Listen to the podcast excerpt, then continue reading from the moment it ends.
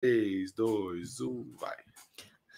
Seja bem-vinda, seja bem-vindo. Você está na Toco TV, ao vivaço terça-feira, porque é dia de Toco Tuesday, a faixa mais zoeira e divertida da programação da Toco TV.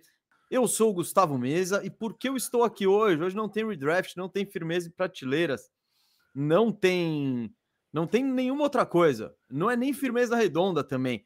Hoje é o dia do acerto de contas. Hoje é o dia que nós vamos ouvir você. Você que está revoltado com o, com o top 50 que aconteceu na última quinta-feira. Você que está louco para tecer elogios e dizer quão perfeita foi a nossa lista, que a combinação das opiniões de ambos convergiu no número perfeito de todos os jogadores. Eu tenho certeza que você está aí louco para expressar essa opinião. Vamos responder os superchats da live e repercutir entre a gente, é ou não é? Rafael Cardone, o Firu. Beleza, Firu? Fala, galera, firmeza! Hoje é Toco Tuesday! Tuesday! Vamos aí, vamos aí, vai ser da hora. Vai ser da hora. É... Muita coisa, hein? Você, como é que foi seus seu pós mesmo, seu pós top 50, como foi? Cara, vamos lá. Eu, eu respondi todos os comentários do YouTube, todos os comentários, é, justifiquei, é, é, reagi junto, é, aceitei alguns elogios, poucos, mas aceitei. E aí eu fui, fui ver que as, a lista foi publicada também no Instagram. E, cara, Aí eu falei, eu não vou comentar, não. Porque eu não. Se eu entrar em, em 30 discussões aleatórias, eu não faço mais nada até, até sei lá quando. Então, eu vi as repercussões, algumas repercussões esperadas, algumas eu concordo. É, toda a lista é complicada, mas sei lá, Firo, eu também não mergulhei muito, não. No, eu falei, tá feito, tá feito, vamos para a próxima. Não fiquei remoendo nenhuma lista, não. Uh, a ESPN acabou de lançar o top 100 deles. É só mesmo? Só lançou do 100 ao 51. Agora, ah. dia 10 de outubro. Então, quando a gente falou de peers, não tinha ESPN. Depois que eles acabarem de publicar, eu vou incluir eles nos é, peers. É que, claramente a ESPN queria ver o nosso ranking antes para fazer o ranking deles. Eles, eles, eles queriam ter esse embasamento, falando aqui que o mês e o Firu estão pensando ali para eu fazer um ranking que que seja. Eles precisam ter alguma polêmica, né, para brigar com a gente, mas não querem fugir. Falou, não querem esquecer certos caras. Então, muito legal a gente pautando a mídia novamente. É o, é o de costume, né, mesmo? É de costume. Ah, é. A, a, mídia, a liga, né? Vídeo a Copa NBA, enfim. É, a gente só faz isso pro bem do basquete, tá? Só faz isso pro bem do basquete. É muito, muito à frente da curva aqui. Firu, Cara, você quer que eu, eu passe a lista? Eu curti o nosso top 50. É... Eu percebi que foi a vez que a gente mais discordou, no fim das contas. A gente estava muito distante em muita coisa. Muita coisa. Então a lista acaba ficando meio doida, né? Porque. E foi a primeira vez que aconteceu do tipo. Ah, sei lá, nós dois estamos com o cara em 30 e o cara acaba sendo o 26, porque é tão dispare Todo o resto ali, tá ligado? É tudo. Cara, o meu tá 50, o seu tá 20, o seu tá 20, o meu tá 50. A gente tava muito em espectro distante, nos 10 jogadores. A gente tava o oposto, ó. Lá no topo, no topo, no topo. A gente tava meio diametralmente oposto em, em LeBron e Yannis. É, a gente tava bem oposto hum. nisso para um topo. Claro, ali, aí, no topo ali aí, tem, faz pra, mais diferença. E para o ranking no geral, aí, óbvio, as distâncias são bem maiores. Eu acho que eu estava mais alto nas estrelas consagradas, que você já está um pouco mais. Ah, não, fora. não. O meu tem o, o, grupinho. Se, vamos falar, se for falar do grupinho Harden e Kyrie, a gente encarou essa dupla de formas bem distintas. Isso, mas é que não é só ele, né? Acho que vários caras um pouquinho mais consagrados são um pouquinho mais baixo que eu.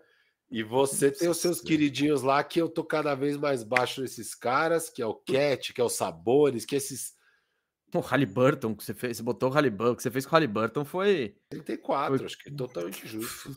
Doido, totalmente. doido, doido. Essa aí eu ainda tô tranquilo. Não, não, não, é, não. E que a gente ficou muito diferente aí com alguns, né? Então, acabou sendo bem diferente o meu ranking do seu. Mas eu gostei, cara. Eu, eu gostei da repercussão geral da galera esse ano. Eu achei que a galera, nos comentários, eu não vi ao vivo, né? Não sei o chat como foi.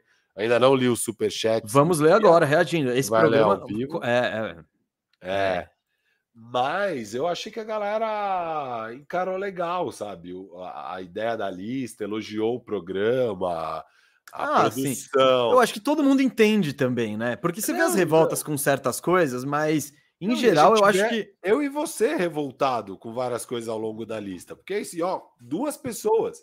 Imagina a lista da ESPN, que tem 15 pessoas. Você deve falar, tudo bem que quanto mais gente você coloca, mais vai convergindo para um lugar comum é, e tem menos essas doideiras. Acho que a nossa lista, que são só duas pessoas.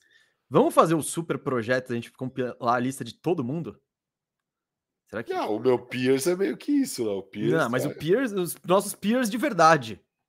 Não, e ano, ano passado eu peguei os firmembros, eu tinha pegado, é, eu tinha pedido para eles tal. Como a gente não tem ativado muito a nossa questão de membros, que a gente está revendo tudo, Dessa vez eu não pedi, mas eu mas... tenho uma surpresinha aqui para mostrar depois para a galera. É... Mas é isso, é, é, legal pegar de geral, assim. Legal pegar de geral. E, meu, é, esse exercício que eu faço de pegar os peers é muito doido. Você vê como.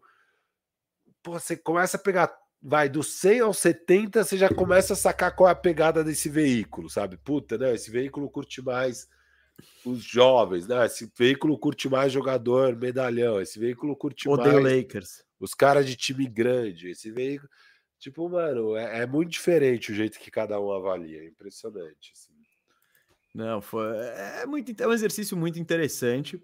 É. E no fim das contas, eu acho que o que, que esses rankings mostram para quem ouve a gente, eu acho que deve ser uma ilustração meio que do tipo de perfil que a gente gosta, do basquete que a gente gosta de ver é muito clara a, a divergência de certos jogadores entre eu e o Firu, simplesmente porque por preferência de jogador, né? E, a, e, e, essas preferências de jogador, por exemplo, você ama um armadorzinho que fica com a bola na mão, com muito volume, se ele não marca, tá tudo bem.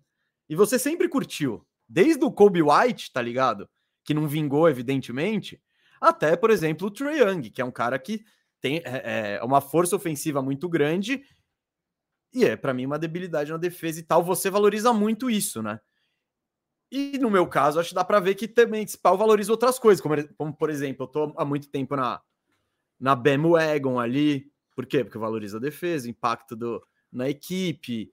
É, eu, eu, por exemplo, a nossa discrepância de Trey Young e Halliburton, eu pegaria o Halliburton, eu peguei o Halliburton 10 posições antes que o Trey Young. Você pegou o Halliburton em 33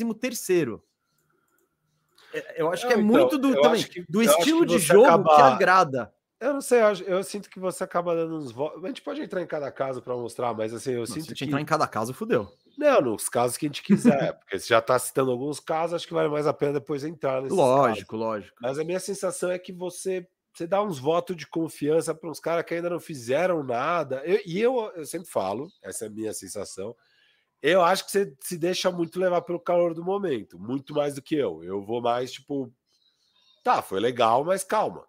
Tipo, então, eu, eu, acho que, que eu acho que isso é, é, muito relativo e você pega os exemplos. Por exemplo, eu não fui levado pelo calor do momento. No caso do Brandon Ingram, eu tava apostando no Milwaukee campeão de novo esse ano do leste. Não, e eu também não, porque se eu fosse pelo calor do momento, ele estaria em 45, talvez. Eu fui meio tipo, não, vai. Não, então, eu, eu, acho que eu não tenho muito isso. Eu acho que é em quem. Mas de fato, é, é o, o, critério do ranking, até bom para esclarecer pra galera, é um ano. Eu preciso de um ano desse cara. Então, às vezes. É o que você eu acho que eu senti. Que vai ser o ano, né? Tipo, então, é... mas então, é que quando eu acho que há indícios, por exemplo, o caso do Shea. Tô só falando pra é galera. Pra não, galera, lógico, é. lógico, a percepção. Teve gente questionando o, o critério. Tipo, mano, é o critério. Só que é um critério cheio de nuances, porque vai saber que caralho que vai ser o ano dos caras, sabe? Eu, eu falei na própria live, eu falei, mano, eu tava super alto no Chris Middleton. Antes, e agora de sexta-feira, que devia ter sido top 50 para quinta-feira, eu vi que ele não tá jogando 5 contra 5 e que ele. Então a lesão que parece. Sei lá agora se eu tô alto igual eu tava, porque ele tem 33 anos. Ele veio de uma lesão, agora ele tá lesionado de novo. Porra, sei lá, já muda o meu panorama. Então, óbvio, mil nuances na análise. Só falando isso pra Não, é, galera. não, e é muito louco fazer o ranking porque você, você ao mesmo tempo tá avaliando tudo isso e prevendo o futuro então é Isso. é muito. Muito doido, muito doido. Beleza, vamos começar com o Superchat essa semana passada. Não Você foram... quer que eu passe o ranking rapidinho? Não. Não. Será? Ah, eu acho que é meio que. Eu vou, ter... eu vou passar em dois minutos o ranking eu inteiro. Eu vou pôr do Insta, então. O que, que você acha? É porque eu tô com a planilha aqui, eu ia fazer pá, pá, pá, pá, pá, pá, pá, pá, é, que daí eu passo, ó, do Insta. Do Insta, pode, moleque. Pode ser, vamos no Insta, Insta. vamos no Insta. Vamos do no Insta. Insta. Ó, enquanto isso, deixa eu só é, mandar aqui, ó, superchats que chegaram agora aqui, e você vai lendo enquanto eu crio a, a, a cena. Pode ser, Gustavo mesmo? Pode ser, pode ser. Por isso que eu falei de já fazer a lista que a gente já matava. Ó, tá, tá no ar aqui, tá no ar aqui, tá? E aí você pode ler. Eu posso ler. Tô só esperando é, é do, ele aparecer no ar para mim aqui, ó. É Giovanni Kozuki. É, contribuindo. Muito obrigado por todas as contribuições, hein? De quem faz agora, de quem faz também fez durante a live. Leremos tudo, tudo hoje. Eu ouvi muito isso essa semana, tá? Foi, foi um tema recorrente na minha semana, que foi o principal crime cometido foi o mesa com o Trae Young. Que eu coloquei, vamos lá, eu coloquei o Trae Young em 24 o Firu colocou em 13 terceiro e na minha visão, o criminoso não sou eu. Ele ficou em 19 que eu acho que tá bem defensável. Tá Óbvio bem defensável. na sua visão, o criminoso não é você, não tem como. às, vezes você, às vezes você faz um crime e você percebe. Você com marca nem você foi pego, flagrado com a arma do crime na mão. A gente vai falar demais. Vai falar disso, vai falar disso. Mas, cara, isso também vai um pouco do que a gente valoriza muito nos jogadores. Eu acho que o Trey Young, e putz, eu acho que eu vou falar disso a, a live inteira, né? Mas eu, eu de fato, eu acho muito complicada a questão defensiva dele. É, eu vi também. Nossa, começou aqui o VAP. O. Calma aí, vamos lá. O Trey tá Young. bem pouco o som do Bem pouco? Ah, então isso é bom. É, ponto pro Mike aqui. Uh, eu vi também, né, que o cara fala, não, mas o, alguma mensagem no, no, no, no YouTube falou, ah, mas o Firu provou por A mais B que a defesa dele não foi ruim. Eu falei, mano, na minha visão ele não provou, ele deu a visão dele. Aí eu fui ver, tipo, eu fui procurar na hora eu achei um vídeo, três últimos três minutos finais do jogo 6. E de fato, ele não foi atacado todo lance. Mas ele, ele falha defensivamente praticamente em todo lance. Cara, tem uma falha dele. Tem? Eu vi esse, eu vi não, esse. não. Ó, por exemplo, no lance que o Smart sai para a bandeja, ele falha. Isso, um é, o, ele... é esse. Para, tem uma dobra nada a ver que ele dá no Jalen Brown. Mas é, o objetivo era deixar o Smart. É, é hum. o, que, o que eu acho dessa dobra? Essa dobra aí não foi efetivo. Ele, ele tenta dar um tapa na bola, não consegue. Mas eu acho que era o objetivo do time deixar o Smart livre para arremessar, hum. só que o hum. Smart converteu. Mas não, okay. Mano, não. É que ela foi na, no momento errado, numa hora que quando ele dá a dobra também não precisa. O Jalen Brown tá meio de costas também, ele não ia fazer nada. Então, enfim, uma jogada. Eu, eu, eu, eu vi essa reta final e, e, é isso, eu discordo também. Eu acho que não tem como você ver aquilo e falar, pô, esse cara é um bom defensor, ele foi acima da média defensivamente. Para mim, ele foi uma debilidade é o que ele é. E eu penalizo muito o Trae Young pra, por isso. Porque, é porque ele é sempre um alvo. Ele é sempre um alvo. E ele, teoricamente, compensa isso no ataque? Sim e não. Porque eu não vejo ele jogando de forma eficiente, é, com aproveitamentos o suficiente para carregar um time dessa forma. Eu acho que sobre o Trae Young, tem, e essa temporada vai ser muito legal, porque um argumento que pode se dar é: ele nunca foi treinado por um técnico decente. Outro argumento é: ele arrumou treta com dois técnicos já. Mas agora, esse argumento vai ser provado. Porque ele vai pegar, ele vai pegar um, ele vai ter a primeira temporada inteira com um técnico de primeiro escalão, que é o Quinn Snyder, que já fez trabalhos ótimos com o Jazz. A gente, é, foi um time que sempre meio que chegou além das expectativas, é, chegou a ficar em primeiro na temporada regular da NBA. Então, esse técnico é de primeiro. E ele ganha como técnico de primeiro escalão. Quero ver essa experiência. Às vezes, isso tudo do Triangle, dele ficar exposto na defesa e dele não ser eficiente no ataque, pode ser simplesmente uma questão que o Nate McMillan e o Lloyd Pierce não souberam usar e que um treinador de verdade vai conseguir expandir isso. Vamos ver, vamos ver. Eu, eu tenho minha, meus questionamentos em relação a, a ele. Boa. Ele entrar, para mim ele entrar no top 20 é uma vitória, viu? Parabéns, Trey. Eu acho engraçado que, mano, nesse próprio vídeo, assim, o vídeo já começa e já tá uma run do Boston. Aí o Boston, o Boston basicamente mete uma run de 11 a 0, onde nenhum lance foi no Triang, nada. Então, assim, não tem como culpar o Triang. Tá? Daí, de fato, depois, lá pro meio do vídeo, tem um erro do Triang, que é a bandeja do Smart. O outro lá, você pode considerar um erro, não, não foi efetivo mesmo, mas eu não penalizo tanto ele. E logo em seguida tem uma jogada defensiva ótima dele, que é uma, um lance que atacam ele, e ele vai bem no, no pick and roll e consegue roubar a bola e recuperar a posse. Então, assim, eu achei que o saldo foi ok. Um erro, um acerto, é, e beleza. E não foi por isso, não foi porque o Trey. Aquele vídeo para mim só não prova nada. Tá? E, não, e eu nunca tô tentando não, não. provar um ponto que o Young é bom defensor. Eu acho que de fato ele melhorou. Ele tem começado a conseguir fazer jogadas defensivas melhor, o playmaking defensivo, né? De conseguir ler o que o adversário está fazendo, entender como que ele pode contribuir de alguma forma naquele momento, sendo que ele tem as dificuldades, ele sempre vai ter, ele é um baixinho, é, fraco, enfim. Franzino. Franzino, ele nunca vai ser um defensor acima da média, mas dá para ele, igual o Steph Curry virou um defensor ruim, mas que ok, que passa, sabe? Se sobrevive. Sobrevive, a questão é sobrevivência. Sobrevive, eu acho que o Triang está começando a chegar num ponto de sobrevivência que é o ideal para ele. E isso não tem sido falado muito. O que eu acho é que, ao mesmo tempo que eu não tô, prov... eu não tô tentando provar nada com aquele vídeo, e até porque, enfim, você que mudou. Eu só acho que não prova o ponto que os outros estão querendo fazer, no caso você tá querendo fazer, de que olha a debilidade que ele é. Para mim, aquele vídeo não mostrou uma debilidade. Para mim, mostrou ok, sobreviveu. Não é, não, o problema não foi o Triangle ali, entendeu? Mas enfim, cada um com a sua visão. Mas eu vi, eu vi o seu comentário, eu vi, e eu falei, cara, a hora que você postou, eu falei, não, calma aí, não é possível que vai ser de Boston, porque eu tinha acabado de assistir, eu falei no top 50 que eu assisti e tal. Eu falei, mano, se o Mesa postou, será que eu tô viajando e tem mesmo um crime ali e tal? Aí eu olhei de novo e falei, não, tá. É então, é, mas é, isso foi justamente o que eu quis, que eu quis rebater no comentário. Tipo, o Firu provou que ele foi bem na defesa. Cara, eu falei, o Firu deu a visão dele, eu tenho a minha. E tá tudo bem. A gente. É, eu realmente então, discordo totalmente. Não, então. É isso. Ainda mais da sua, estamos ok. Discordo, e o que eu mais discordo é a narrativa que você sempre trouxe e que mais gente trouxe na mídia americana de que o Boston ganhou o jogo a hora que caçou o Triang. Isso não aconteceu, sabe? Isso é um fato. Aí, se você acha que ele foi bem ou mal, acho que aí é mais avaliação. Agora, de fato, Boston não caçou o Trae Young. Isso não existiu. Isso não existiu porque é o que eu mostrei. Foram duas de 10, uma de 10 e duas de 10 nos últimos três jogos no clutch time, sabe? Tipo, não é um time caçando um jogador, é, é outra, outra coisa. Agora, se dentro desse contexto geral você achou que ele foi mal, ok, não tem, cada um vai ver diferente mesmo. Mas eu, eu realmente, assim, aí eu acho que não é questão de narrativa, não é questão, não é questão de opinião eu acho que real, é, sei lá, talvez alguém consiga ter uma opinião diferente olhando tudo que eu olhei, mas eu não acho que aí deveria ser uma questão de opinião, porque de fato o Boston não atacou o Trae Young, não, não ficou caçando que, o Trae Young. Sim, sabe? não ficou. Isso, ok, mas a efetividade de quando caçavam o Trae Young, essa foi justamente uma das críticas.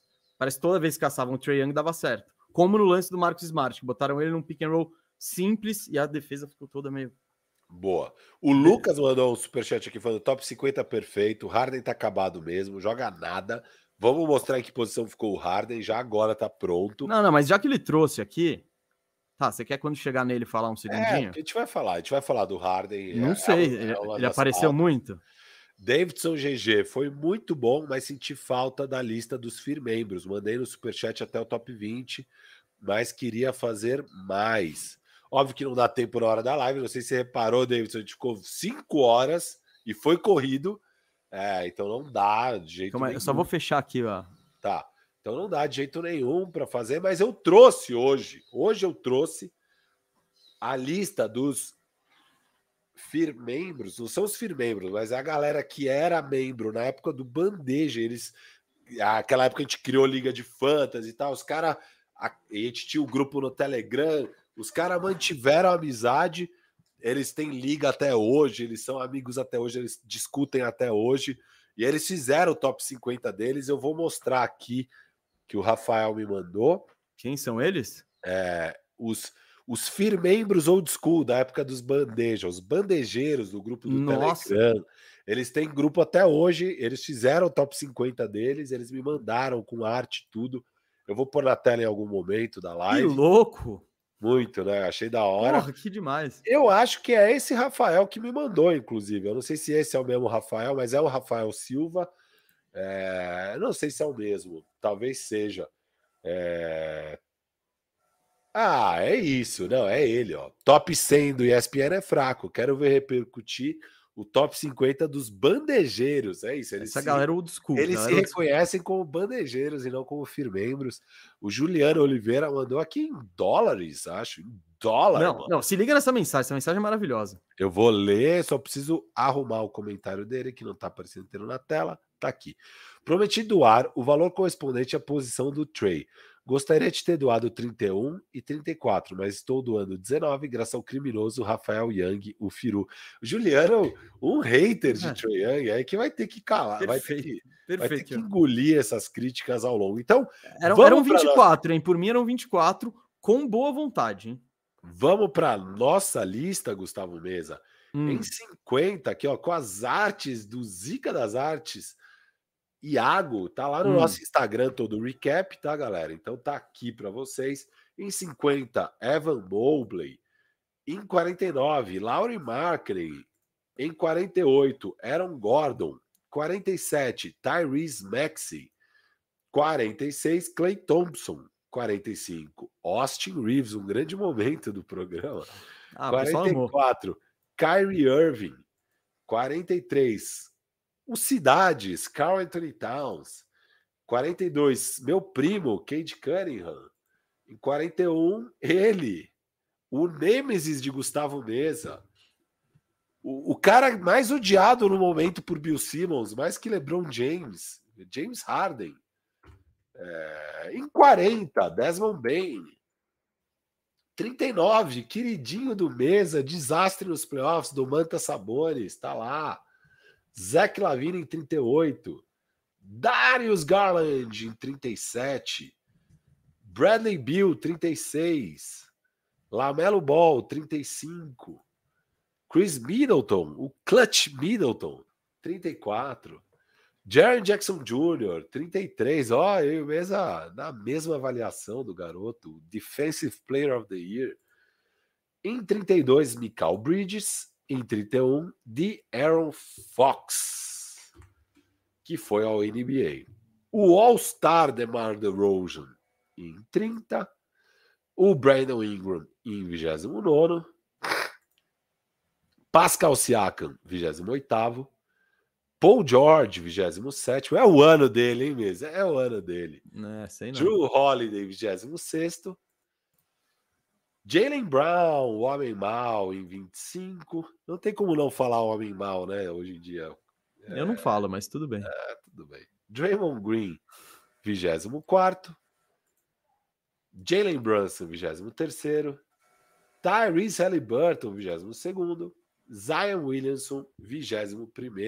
Confiança no Zion, confiança no Zion. É, teve, teve gente que não gostou desse Zion aí.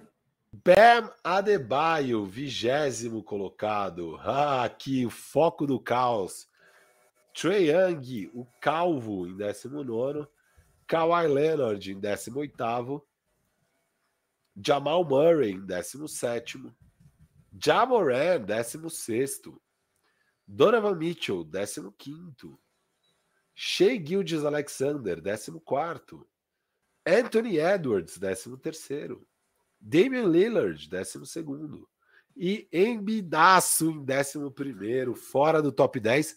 Para nós dois, ele que é o MVP, que tem o selinho de MVP aqui. Sim. Não, eu tô, eu tô por aqui com ele. Tô por aqui. Essa aí mesmo, é uma que eu tô assim, tranquilo. Tá light, você tá light. Light, tô leve, tô leve, não tô com o menor medo de ter feito besteira. Uf, tô consciência tranquila aqui, cara. Décimo primeiro, tá lindo. Até porque quem vem na frente? Anthony Davis em décimo. Devin... Eu acho que isso, eu acho que isso pegou algumas pessoas. É, acho que o Devin Booker também deve ter pegado. Nossa, porque... o Devin Booker tá todo mundo comigo. Todo mundo comigo. Vocês suas avaliações que todo mundo comigo, fechadaço comigo, velho. Nossa, mesa, você vive num mundo paralelo. Não, você que abandonou com o Devin Booker, você, não sei o que você fez. Abandonei, que... eu tô alto nele ainda. Não tá nada, abandonou tá... o Devin Booker. O senhor colocou ele à frente de LeBron James. Não, assim. você, a prova de como, de como eu não tenho apreço por queridinhos e não queridinhos, e como eu avalio realmente o que eu acho, é o senhor Devin Booker. Que antes eu botava ele atrás do Mitchell, Ou... atrás de todo mundo. Ou, como eu gosto de falar, como você é um pouquinho refém do momento, do calor. Mas você, você só usa essa carta quando te favorece, essa é a questão. Não, acho que para tudo. Mas ok, essa é a minha visão, essa é a minha visão. Minha visão é essa. Eu acho que você se empolga demais com Olha, momento, assim como você acho. disse antes, sua visão está errada nesse momento. Então tá, tá tudo bem. Tá tudo bem. Tatum, oitavo lugar. Ah, é a nação celta. Ô, Mesa, sabe o que eu percebo? Hum. Cada ano, cada ano é uma nação para encher nosso saco, tá? O meu, pelo menos. Cada ano é uma que pega no pé. É que tá quando você dá ouvi, muitos ouvidos, ela é, é, acontece esse fenômeno. Ó, há dois anos atrás, quem tava enchendo o nosso saco, mas enchendo a porra do Eu saco. Eu tava light. Era a Red Nation. A Red Nation tava polvorosa. Eles tinham acabado de perder o Harden e tal, né? Mas eles achavam que eles já iam seguir ganhando. Christian hum. Wood tá aí vocês estão loucos, a gente é time de playoff, sei lá o que, a gente fala, mano, tem a melhor chance, velho. Vocês são tanque monstro, velho. Sei lá o que, encheram o saco, sei lá o que, sei lá o que. A gente tá. tava certo. Ganhamos 1x0 nós, 1x0 nós. No ano seguinte. Uh, quem foi? Que foi agora nessa última off-season, quem encheu meu saco eram os atuais campeões. Que eu não sei por que, que eles estavam querendo encher o saco de alguém. Você acabou de ser campeão, vai comemorar tal. Puta merda, a Dubnation tava empolvorosa. Você não colocasse Jordan Poole como top 40, se era um criminoso. O Clay Thompson, top tinha que ser 30, sei lá. O Wiggins, todo mundo é top, mano. É, é o campeão, pô. Respeita a dinastia. Não, o quê? Mano, eles. É, e é um negócio meio um frenesi que tem, é uma aura que cola nas. Que, tipo, eles acham que eles estão sendo perseguidos e sei lá o quê, e, e vão criticar e tal. E esse ano são os Celtas, cara. Eles estão assim insanos. Eles não aceitam que você não fale que, pô, não, o Jason Tatum é o melhor, porra, ele é monstro, ele vai ser o MVP da temporada. Sei eu, lá o quê? O Jalen Brown? Jalen é. Brown top 20. Pô, era, cara, calma, velho. O time é muito bom. A gente sabe que o time é muito bom. A gente gosta do Tatum, a gente gosta do Brown, mas há críticas a serem feitas a eles e tem patamares e o Tatum ainda, ainda, ainda, ele é jovem, ele ainda não tá no patamar dos caras que vão vir a seguir depois dele. Não tá. Você pode criar a narrativa que você quiser e tal. Ele ainda não tá, cara. E a, e a, e a questão é muito simples. O jogo dele é 100% dependente da bola de três na hora do vamos ver. Ele não. Se, se, a, se o arremesso não tá caindo, isso acontece para todo jogador. Todo jogador vai ter um dia que a bola não tá caindo de fora. O jogador tem que ser capaz de decidir uma partida, mesmo se o arremesso não tá caindo. E hoje o Tatum não é. Claramente não é. Na noite que tá caindo, porra, ele vai decidir pra caralho. A gente já viu ele sendo espetacular numas noites assim. E quando não tá caindo, meu amigo, ele não vai nem tentar nada. É, é, então, assim, ele tá em outro patamar. Ele tá abaixo de todos os outros sete caras que vão vir na frente. Já, dele. já, já, que você, já que você quis parar no Tatum e trouxe. Ah, eu senti isso. Uma revolta com o Brown. Gente, o Exato. Brown, o Brown é, foi o quê? 25? Já até perdi. Vigé... Posso voltar aqui. Foi... Isso, 25. Tá de ótimo tamanho. É. Pô, tá ótimo ali. Eu, inclusive, a gente botou ele. Eu botei ele mais baixo que isso. Ele tá na Mas... frente do Paul George, que é um jogador parecido. É, então, mano, ah. exato. E o próprio Tatum, cara, eu acho o Booker mais completo que o Tatum, principalmente nesse momento. Eu acho que ele tem o repertório dele é maior o Tatum é melhor na defesa? Ah, é, o Booker já virou um defensor na média, é, mas eu confio, eu não, então, eu confio mais no que eu vi do repertório do Booker do que no repertório do Tatum. Sim, são dois grandes cestinhas que têm a capacidade, o Tatum vai ter vai fazer 30 pontos de média na temporada, etc e tal. Mas é o que o Firo falou, é, a questão é o repertório. Eu acho que o Booker hoje, ele é um cara que ofensivamente ele acho que passa melhor que o Tatum, que ele tem, ele consegue como, eu, como que eu posso dizer? É, utilizar as cartas melhor, sabe? O, utilizar melhor o talento que ele tem. Que ele já te, tem na meia distância, ele tem de três, ele sabe bater para dentro. Então eu acho o Booker um jogador que usa melhor as ferramentas que ele tem. O Tatum precisa um pouco refinar um pouco isso. E de o novo, Booker é mais aquele three level scorer ali que tem mais recursos e repertórios Mas a única coisa que eu discordo um pouco na análise é que eu acho que o Booker é, é melhor como scorer, mas quase todas as outras facetas do jogo. Não, então, mas eu acho que como passador, se bobear, eu acho o playmaker, o Booker melhor e todo o resto o Tatum é melhor. Tipo, na defesa ele é melhor, é. tem mais tamanho, etc e tal. Mas falando para esse que deveria, que é o que primeiro, que é o que o Boston precisa e que é o que o Tatum tem que fazer, né? A gente tá falando de poder de decisão de jogo e falamos aqui, batemos sempre na mesma tecla que Boston vai até onde o Tatum levar. Isso. Nessa faceta do jogo, eu prefiro o Booker, por exemplo, sabe? sabe Mas é são jogadores do mesmo nível na minha visão. É, eu, eu até discordo um pouco disso, e mas beleza, eles acabaram ficando perto. Eu não tenho muita dúvida que o Tatum é melhor que o Booker.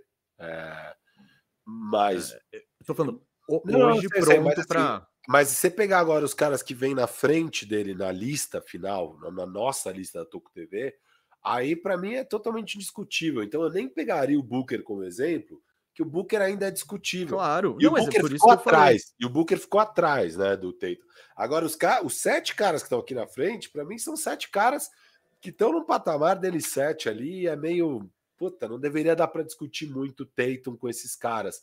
E sabe o que é engraçado? Eu finalmente, esse fim de semana, assisti a entrevista que o J.J. Redick fez com o John Mazzulla, técnico do Boston Celtics. A entrevista ele gravou antes da troca do Drew Holiday, é, mas já tinha sido a troca do Damian Lillard. Então foi ali no, naquele fim de semana que ele gravou, pouquinho antes do Boston adquirir o Drew Holiday. É, mas já, óbvio, já tinha sido a troca do tá. Então é nesse contexto que rolou a, a entrevista. E eu assisti só agora no fim de semana. E, cara, a avaliação do John Mazula sobre o Boston Celtics é meio que exatamente o que a gente fala, mesa. Ele fala, e, e é exatamente sobre a off-season, que é, cara, o Boston tem um problema muito grande de execução no fim do jogo. E falta um, um wild card, conseguir fazer alguma outra coisa. E é para isso que o Boston trouxe o Porzingis porque o Porzingis traz outras jogadas, traz uma bola no poste, traz uma bolinha de segurança, traz uma coisa diferente que o Tatum deveria ser capaz de desenvolver e até agora não desenvolveu. E o Boston Celtics, claramente, vendo que eles estão batendo na trave, ao invés de querer esperar o Tatum dar esse passo a mais, eles preferiram trocar o Marcos Smart, que era importantíssimo na franquia e tal, para trazer essa coisa. Porque acho que nem o Boston tá com a certeza absoluta que vai ter isso do Tatum. Então, por via da. Óbvio, ele pode ter mesmo assim, trouxe por e às vezes mesmo assim o Tatum desenvolve essa parte do jogo dele e tal. E que é muito difícil, cara. Esse passo entre você ser um All-NBA e você ser o melhor cara de um título, que tem cinco, seis caras na NBA que conseguem ser isso, é, é, o, é o último passo, é o passo mais difícil, cara. E o Tatum ainda não deu, o Embiid ainda não deu. E são caras que estão ali batendo na trave para dar espaço. E o Boston, ao invés de esperar, porque o time é jovem e tal, eles olhando para a situação salarial, olhando para tudo, falaram: não, vamos tentar trazer o Porzingis para ter esse algo a mais. Esse, o Mazula toda hora falava: esse wild card, esse wild card, sabe? Essa, essa carta na manga, assim, essa carta na manga de uma outra coisinha de execução de fim de jogo e tal. Então, assim, não é que a gente está viajando. O, o Tatum falta isso no jogo dele. E o Boston viu que falta, e o Boston, meu, foi agressivaço em tentar corrigir esse problema do time.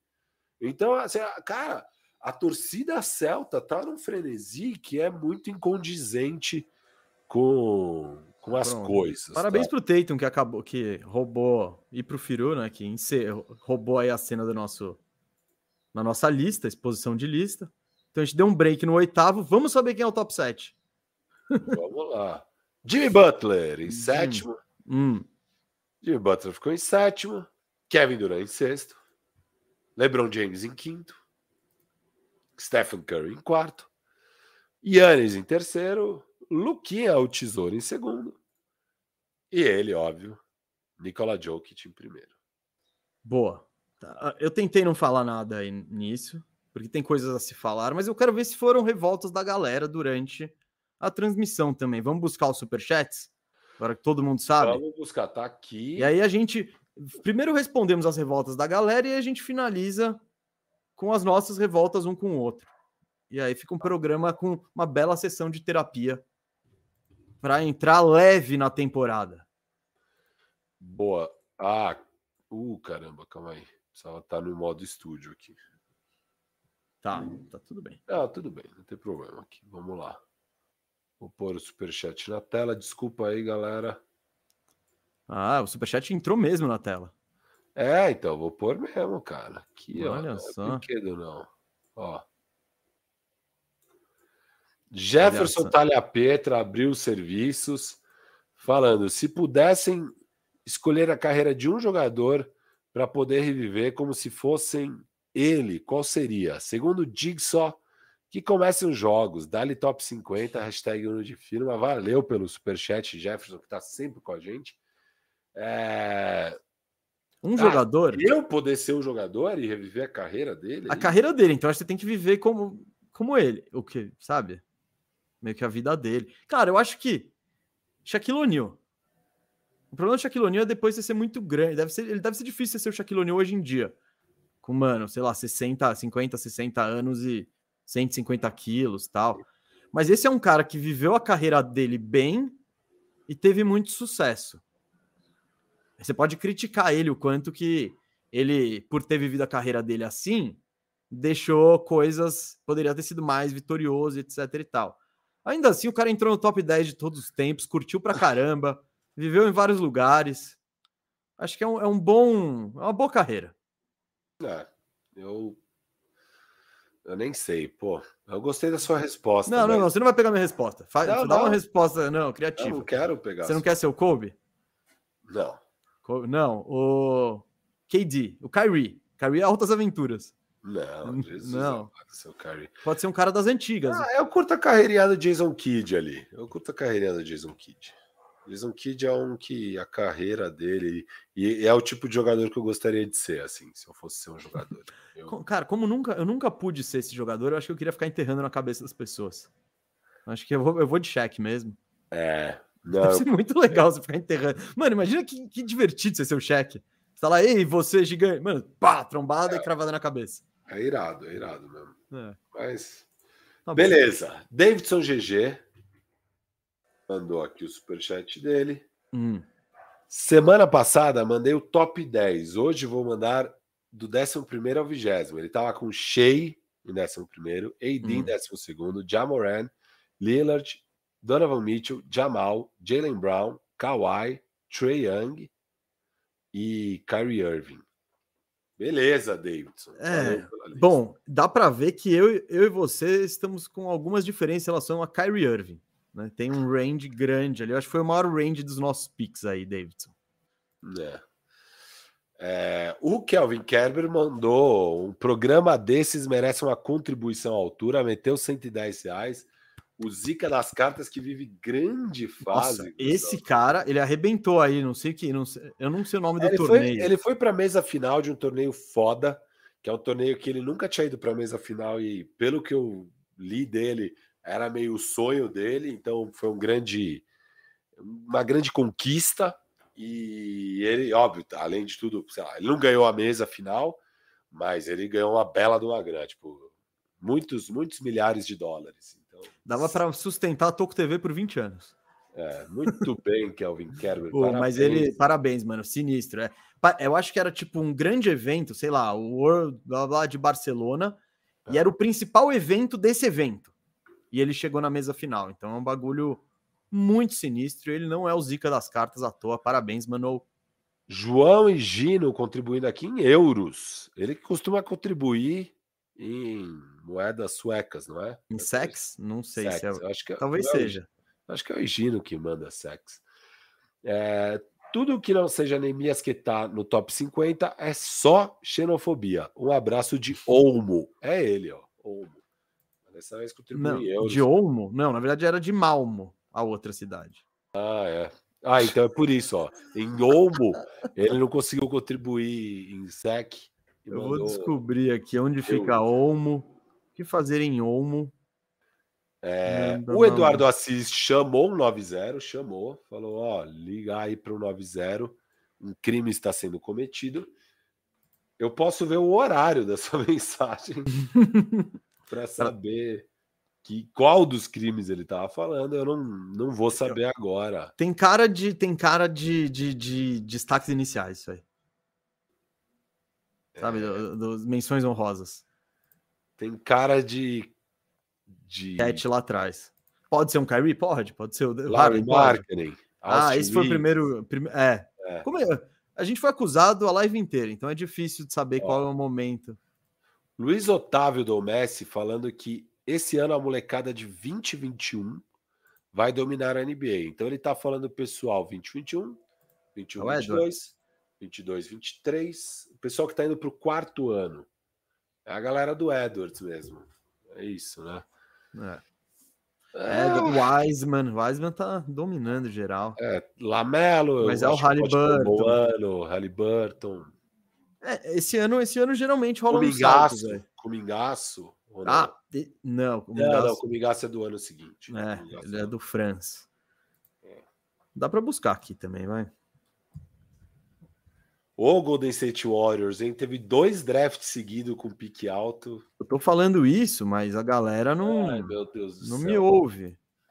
É... Não me ouve, cara. Júlio César, Gustavo Mesa. Júlio César mandou aqui também o um superchat falando: Harden, 21, 10, 6 de média, chutando 38% de 3. Elite! Elite, Gustavo Mesa. O Harden que podia ter sido All-Star e não foi, e podia ter sido All-NBA e não foi também ano passado. De fato, ele tem uma ótima temporada regular. Ele sabe Eu que podia ser também um, um, bom companheiro. Ele podia ser um cara que não traz dor de cabeça. Ele podia ser um cara que se mantém em forma. Mas você quer tudo, Gustavo Mendes. Você quer tudo. Assim não dá, Gustavo Mendes. Ó, o Harden. Uh, Lucas César. Não, você não mano. quer falar de Harden um pouco? Você só ah. quer registrar indignação. Só registrei. Você quer falar de Harden? Não, não sei. É que eu botei o Harden aqui, ó. Vai, vamos lá, vamos ver. Não, o Firo botou o Harden. O Harden ficou em, na, na posição 41. Eu, o Firo colocou o Harden em 28 e eu coloquei ele em 55. Por quê? É, é, eu tô cansado, Firo. Eu tô cansado. Estou cansado de todo ano ter uma novela do Harden saindo de time.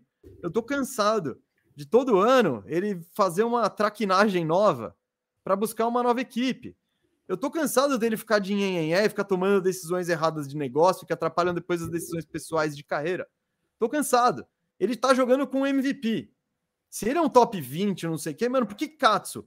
Ele não para de mimimi e pega a opção de contrato que ele mesmo aceitou, porque ele poderia ter sido um free agent, e joga. Ao invés disso, não, ele tá igual a vovozona, tá fazendo festa com criticando o general manager, tá implodindo um time que, cara, se você for ver, se, se todo mundo é alto assim no Harden, jogando com o MVP, um cara que é o 11 primeiro melhor jogador na liga, no pior dos cenários, que é o nosso, aparentemente, bicho, o que, que tá te impedindo? Se você é foda assim, vai lá ganhar um título. Vai lá, elimina os caras. Bate de frente. Não. Agora ele tá, cansou de novo, porque o Maury prometeu, que não prometeu, e agora ele quer sair de novo, e agora tá implodindo outro time.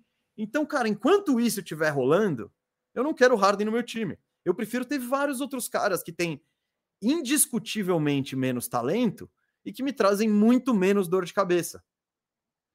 E, e, além do mais, o Harden não é mais o Harden do Houston, que ele podia te dar dor de cabeça que fosse. Dane-se, eu aceito. Você pode. Ele não, é, ele não é mais esse jogador, ele não tem mais essa velocidade, essa imposição física, essa imposição de explosão. O jogo dele mudou, ele não consegue ser mais tão dominante. Então ele já não é o cara que é o top 5 indiscutível da NBA que vale qualquer dor de cabeça. E é um cara que está me trazendo muita dor de cabeça. Então ele é penalizado por isso. Dito isso, já vamos entrar direitinho no ranking, porque daí eu vou entrar na tabela hum. e a hum. gente vai conseguir ver o que eu fiz e o que o Mesa fez. Isso vai ser lindo. E aí eu vou questionar, então. O que eu quero questionar com você é: ok, todo mundo concorda, o Harden é dor de cabeça. Okay.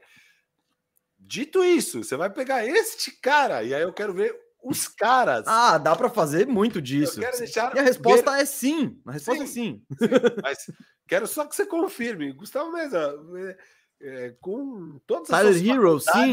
dia, sim. você prefere mesmo Não, mano, pegar esse cara? Isso. Sim. Não quer trocar esse Tyler Não. Hero? Não. então vamos, vamos, vamos ter esse momento no programa que vai ser bonito. Até porque é... depois eu quero fazer um outro exercício, é. Esse time trocaria o jogador original dele pelo Harden? Outro exercício. Que tá bom. Pode dizer muito também. É, o Lucas César falou All NBA, All Star, ficou na lista dos 10 brigando por MVP o ano todo, líder em rebotes da liga, temporada regular de 19-2-7, 61,5 de aproveitamento, números comparados a Wilt fora do top 50. Você sabe de que ele tá falando? Bizarro. 19, 12, 7 é uma stat muito Sabones. Eu imagino que seja o Domantas Exatamente. Muito bom. É compartilhamos é... desta indignação. Vamos lá, ele falou. Quando alguém traz uma indignação, a gente mergulha na indignação, Firu. Uhum. O Sabones, ó, eu peguei em 31 bem ali. Você pegaria o Sabones antes do Hart? Sim! Nunca. E nossa, fácil, fácil. Ele, se tem uma coisa, o Sabonis, Firu, ele tava com o dedo quebrado, fraturado, sem ligamento, jogou 80 jogos. Dor de cabeça nenhuma, todo mundo gosta do Domas. Passa bem a bola. Pô, bicho, sempre. Eu peguei o Domas em 30, eu botei no 31 posição e o Firu botou fora do top 50 dele, em 51 primeiro Ó, oh, Isso primeiro, é um ele Isso ficou é um perto, hein? Ficou perto. Não, zero crime. O cara, o cara é uma negação na defesa. Eu acho que realmente, assim, é... essa é uma posição que é muito difícil quando o cara é ruim na defesa. Um armador ser ruim na defesa é muito mais fácil você construir uma defesa boa com isso. Quando o seu pivô é ruim na defesa, cara, você vai ter problema. Então, eu já parto desse, desse ponto. Óbvio que se o cara é uma máquina ofensiva, ele compensa. Mas a máquina ofensiva, é, que é o Sabonis, que faz 19 pontos e beleza, dá 7 assistências, que é legal, você tem um pivô dando 7 assistências, ajuda. É, cara, ele tomou um pau do Looney no playoff em rebote, um pau, um pau. Tomou... Não foi o primeiro. A playoff um Looney é embaçado. Então, embaçado. mas ele foi humilhado pelo Looney nos playoffs e a defesa do Golden State Warriors expôs o jogo dele. Assim, o cara, o cara pegando a bola livre, podendo ter espaço para trabalhar, entrou em pânico e não conseguia fazer uma cestinha que ele em tese tem, mas chegou nos playoffs não tinha. Então, se a defesa é, é uma tragédia, e aí o ataque que deveria ser seu ponto positivo foi o que o time adversário mais explorou, como é que eu vou falar, não, irado, é isso que eu quero. Eu até quero, porque ele tem seu talento e pelo menos na temporada regular a gente viu que ele consegue carregar bem e tal. O cara tem valor. Eu deixei ele em 51. Mas eu, eu não pegaria os caras que ele tá atrás. E depois a gente pode fazer esse joguinho. Ah, você quer mesmo esse cara na frente dele? E você vai ver que eu vou falar todos eu quero. Não, mas é Porque, assim lógico, assim, sim. É, não, eu sei, não, mas... não tem um resultado inesperado. Exato, mas o ponto é Cara, não é que ah, ele é o 50 e eu coloquei 20 bostas na frente dele. Não, mano, é. é... A NBA tá muito boa. O, o, jogador número 70 é muito bom. É... O, Firu, o Firu está sendo refém de um momento que foram os jogos 6 e 7 da série. Refém não, desse pequeno momento. Inteiro. Ele foi mal nos playoffs inteiro. O... E, cara. Não, eu acho. É que eu acho que ele, ofensivamente, ele é um cara bem. Ele eleva muito o nível de vários jogadores.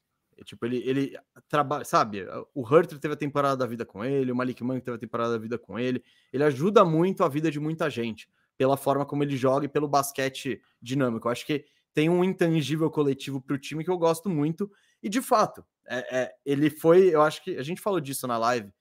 Uh, eu acho que ele foi pego de, de calças curtas e deu uma bugada. Vamos ver no ano que vem, porque imagino que ele estará lá e é o que se espera que ele evolua e, tipo, isso foi uma debilidade no meu jogo, beleza. Eu vou trabalhar para não errar mais esse arremesso.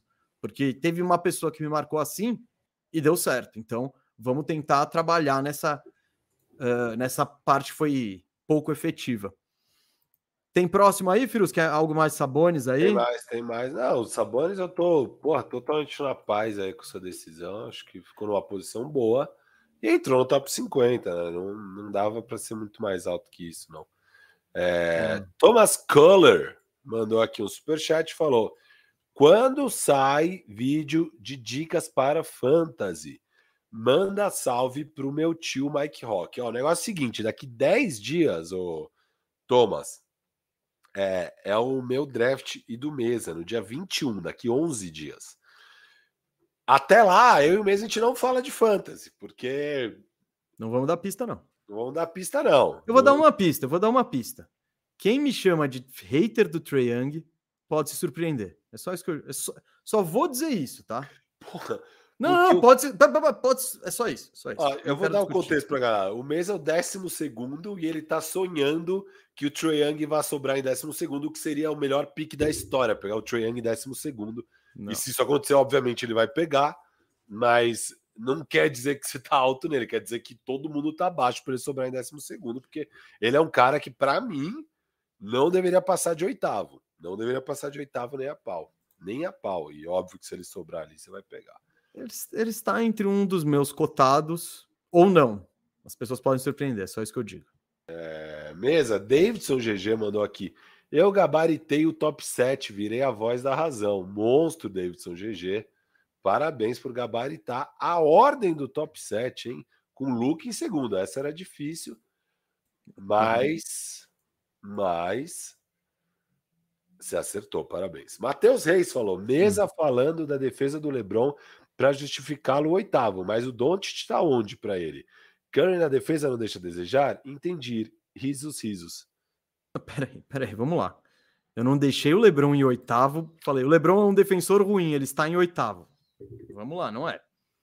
Eu deixei o Lebron em oitavo porque um, um dos principais critérios é eu preciso desse cara. Não, os principais critérios não. O conceito desse top 50 é eu preciso desse cara para um ano, uma temporada inteira de temporada regular e playoff, etc e tal. O LeBron, que não termina uma temporada saudável faz tempo, essa temporada ele não terminou saudável. Acho que a última temporada que ele terminou saudável, saudável foi na bolha. E ainda que teve aquele aquele período pré-bolha para todo mundo ficar inteiro. Cara, o ano seguinte ele também ficou saudável. Tá bom, então. 2021. Terminou saudável. Ele teve a lesão que o maluco caiu no tornozelo uhum. dele, a porra do Solomon Hill, se eu não me engano. Fudeu a gente, por sinal, se o Solomon Hill. Mas ele nos playoffs estava saudável. Quem machucou foi o Anthony Davis. Né? Tá enfim, é um cara que eu tenho mais dificuldades. Eu, eu, não, eu não questiono a habilidade do LeBron James, a capacidade dele em uma jogada, em, em uma reta de um jogo, não, em alguns minutos. O que eu acho que está cada vez mais difícil é ele manter a consistência do LeBron James, que a gente viu há quatro anos, LeBron James da bolha, LeBron, LeBron James do Cavs, durante uma temporada ou até um jogo inteiro ou uma série inteira. É o que eu falei, nos play, nesses playoffs mesmo. Ele passou, foram, acho que, quantos jogos? 11? 15, sei lá. Ele passou do Lakers. Três séries. Não, é, por aí. Uns... 16, acho. Ele passou de 30 pontos duas vezes. Uma ele fez 30 e a última foi no último jogo mesmo. Que ele fez 40 pontos, mas meteu 30 no primeiro tempo e depois também não conseguiu manter o, o mesmo nível na segunda etapa, o que é natural para um cara que está na vigésima primeira temporada. Não é que eu não acho ele sinistro. Eu prefiro ter outros caras e não muitos outros caras. Eu acho que ele ficou em oitavo no meu. Então, eu, eu nesse contexto, eu prefiro ter sete outros caras por uma temporada inteira ao invés do LeBron James. Eu acho que, tipo, beleza, se ele tiver inteiro no, em dois minutos, nos dois minutos de um jogo, com gás e com tudo, beleza, talvez você escolha ele antes de qualquer jogador da NBA. Mas hoje em dia ele não consegue ter a intensidade que fez do LeBron James o LeBron James por uma temporada inteira, uma série de playoff inteira. Talvez o Firu tenha razão, que botou ele em segundo e tal. Não, mas como em janeiro ele teve um mês insano e ele chegou quebrado nos playoffs, se ele chegar inteiro, ele faz. Beleza, eu tô para ver. Ainda assim, eu acho, cara, uma ótima posição para um cara em seu 21 primeiro ano de NBA. Então, ponto para LeBron James. É... Essa é a minha justificativa. E aí, se quiser comparar com o, o Curry, com o Luca, eu acho que vai muito dessa questão da intensidade. São dois caras que eu acredito que aguentam melhor essa temporada de um ano. Tendo impacto monstro e tal. O Luca, principalmente. O Luca, cara, é aqueles used cabuloso. Ele tem 23 anos. É, enfim. Tudo bem, não é um grande defensor, mas é porque o que ele faz e o que ele carrega no ataque é, o credenciam aí para estar tá na terceira posição, pelo menos para nós, Firo. Boa, boa, Gustavo Mesa. É... Depois a gente pode até entrar no Lebron. Também a galera questiona que eu deixei ele muito alto. Eu posso explicar por quê. De fato, eu acho que eu sou o cara que estou mais alto no Lebron, talvez no mundo. Mas. Não é... chega a surpreender, Rafael Cardone Firu. É, mas eu acho que eu estou certo, obviamente. Também não chega a surpreender. Sim, né? afinal você não vai colocar algo achando que você está errado. exatamente, né? então, exatamente. É muito complicado isso. é, o principal crime cometido, acho que esse. Ah, vai ser um tema da noite. Ah, já é hoje. Ah, não, esse aqui é de hoje, já é de hoje. Já é hoje, já é hoje. Então, ó, esgotamos os superchats antigos e beleza. Quer ler os superchats que chegaram vamos, nesse meio vamos, tempo? Vamos, vamos ó, ficar no. Vamos ficar. Chegaram superchats aqui. E o João Araújo tá feliz com a gente mesmo. O João Araújo tá feliz com a gente. Ele falou que uma das únicas alegrias como torcedor do Raptors, e o Raptors não tem dado alegria nem na temporada, nem na off-season, né? Convenhamos, foi ver nos dois últimos anos, tá? Única uma das únicas alegrias nos dois últimos anos foi ver o pé de rato do Embiid fora do top 10. Obrigado. Eu acho que a gente fez justiça poética aqui, Gustavo Mesa. Né? Tá? Hum pessoal é muito preso em conceitinhos. Ah, mas é o MVP. Foda-se, meu irmão. A gente tá falando num nível que são caras que vão te ganhar um campeonato, mano. Não é? Vão ganhar 50 jogos de temporada regular. Legal, muita gente ganha 50 jogos de temporada regular. Muito, cara. E até agora o Embiid não passou do segundo round, velho. E até agora, todos os craques que jogaram com o Embiid jogaram mal e saíram frustrados e sem querer ficar lá. O Jimmy Butler não quis ficar lá. O Ben Simmons não quis ficar lá. James Harden não quer ficar lá. não põe o Ben Simmons. Não, mas na época o Ben Simmons era um All-NBA. Tá bom. Não quer ficar lá, ninguém quer ficar lá. E o time não passa do segundo round. O Embiid tá esbaforido ou tá machucado.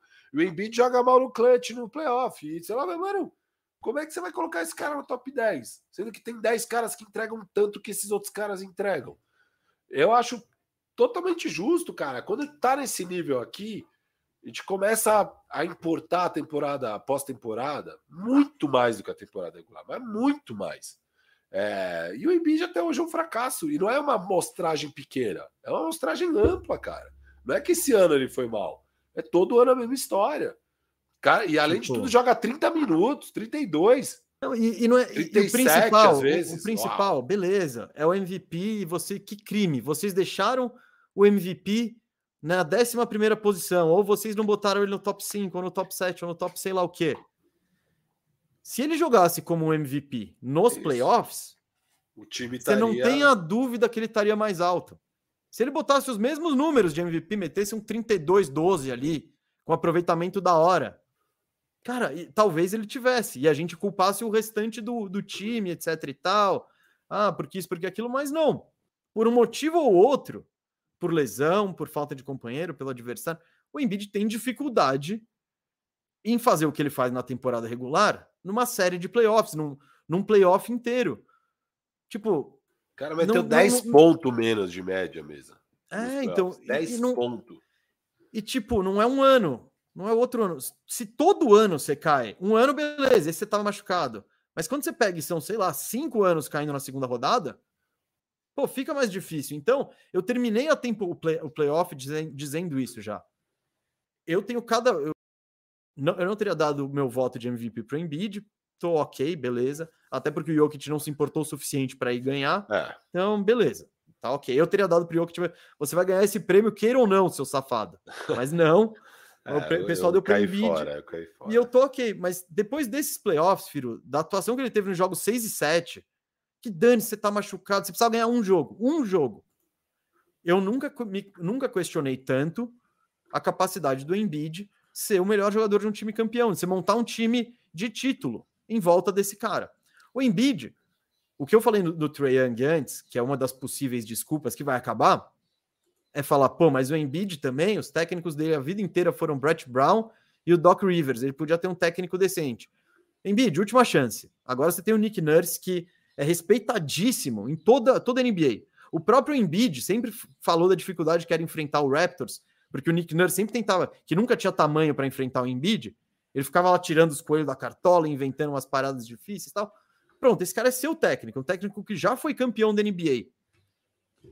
Não, não, não sobram mais desculpas, sabe? Então, enquanto o Embiid, já com 29 para 30 anos, não provar mais, eu não vou dar mais esse voto de confiança que já foi dado no passado. Pô, a gente sempre deu, né? A gente sempre fala, não, o problema não era o Embiid, mas agora chega, sabe? Agora tá claro, o Embiid é um dos problemas. Óbvio que não é o único, é uma franquia que a franquia em si tem muitos problemas. Mas franquia o... é um problema só. Isso, mas pô, não, não dá para negar que o Embiid decepcionou esses anos todos nos playoffs. Sabe? E Firo, então... quando você soma, ele já teve, é o que você falou, pô, ele teve o Harden, ele teve o Jimmy Butler, ele teve. Ele, ele tem um time que também tá investindo em melhorar Lógico, a equipe em volta não, dele. Não é, ele, não é, ele não é o Dame que, mano, o time não tentou. O time tentou pra caramba, cara. Ele tentou de tudo e sempre dá ruim. É, sempre dá ruim. E outra, cara, a situação do Ben Simmons, foi uma tragédia e tal, eles perderam tempo com aquilo, não teria sido uma tragédia se o Embiid assume a culpa também. Porque o Embiid jogou a culpa toda no Ben Simmons. E, cara, sim, na boa. Sim. Não, eu, eu o Embiid tinha muita culpa. O Embiid tinha muita culpa ali também. Óbvio, o Ben Simmons foi ridículo e tal, ok. Um lance faltando cinco minutos para acabar o jogo. Tipo, não, não é, é que. É um lance, exato. É, é um lance. E não é que ele fez isso também na bola final. É. E aí o Taibo sofreu a falta e ele fez um de dois lances livres e você perdeu o jogo. Não, teve tempo. É, é meio que. Sem ter, todo mundo que estava vendo o jogo ficou frustrado. Mas o, a, a, a, a atitude do Embiid do Doc foi jogar botar a culpa no Ben Simmons. Quando podiam ter abraçado ele. Então também. É, ele ah, escapa, o Embiid fala muito, etc e tal. Se ele fica quieto e bate no peito e fala, não, mano, a culpa é tão do bem quanto minha, é mais minha, inclusive, que eu errei, blá blá blá. Mas não, é uma frasezinha que ele solta de propósito, ele sabe o efeito que tem, né? É. Gustavo França virou um firmembro. Valeu, Gustavo França. Tamo junto. Firmeza total, família. Uh, é, o João Araújo também mandou outro superchat falando que Jimmy atrás do KD e do LeBron é uma sacanagem é uma sacanagem. Ó, o Jimmy, cara, eu vou falar, e até é minha culpa que ele ficou para baixo no ranking, porque eu botei eu deixei, ele em quinto, em quinto. Eu deixei ele em sétimo. Após ano passado ter deixado em oitavo, cara. E eu fiquei aqui, eu deixei ele atrás do Duran, inclusive. E para mim era assim, ó, para mim, o que, que eu vejo NBA hoje? Para mim assim, eu vejo sete caras que estão prontinhos para ser o melhor jogador de um time campeão. Vários deles já foram, inclusive. Né? Acho que desses caras, os únicos que não foram, inclusive, é o Jimmy e o Luca. São os únicos dois desses sete que ainda não foram campeões sendo melhor. Os outros são os caras que já foram e tem o Kawhi. O Kawhi só não tá aqui nesse balaio, obviamente, porque ele tá sempre machucado e você tem que descontar isso. Senão, o Ka... senão seriam oito caras. Seriam oito caras que estariam aqui num top 8. Eu tirei o Kawhi, acho que todo mundo hoje em dia tira um pouco o Kawhi. Porque só, posso pegar uma curva aqui nesse assunto? Sobe do uhum. Kawhi, que é o cara mais difícil de você colocar em qualquer ranking. Isso. Porque é se você colocar ele em nono, tá ok.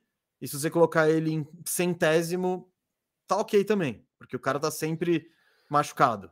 É, é. muito complicado a questão Kawhi. Já teve anos que a gente até falou de, mano, não, ó, não, não vamos nem considerar Kawhi, porque Provavelmente ele não vai jogar no ano, sei lá o quê. Teve alguma vez, não sei se foi o Kawhi. Bom, sei lá. Acho que o Kawhi, teve. teve. É. Acho que teve uma vez que a gente, antes de começar o top 50, a gente já falou: ó, não tem Kawhi. É, pra gente não. Porque é muito difícil. Senão, justamente o que você acabou de falar. É muito difícil. Você vai pegar ali em 15, tipo, ou 8, ou 30. Ou... Você prefere ter. Vou trazer um exemplo aleatório. Você prefere ter o Kawhi ou o Franz Wagner? Não sei. Não sei. É melhor você ter o cara que joga 80 jogos bem ali no nível aqui, ou um cara que você nunca sabe se vai poder contar, porque ele também não vai te falar como ele tá direito, que pode ser o melhor jogador da liga e pode perder a temporada inteira. Então é muito é muito difícil. É muito o nosso critério de Kawhi foi, cara, beleza, daqui até aqui, ó. Dane-se, eu vou rodar o dado e torcer para ele jogar 20 é, jogos seguidos. Eu, ah, tipo, puta, agora já é um gap de talento que eu prefiro correr o risco Kawhi.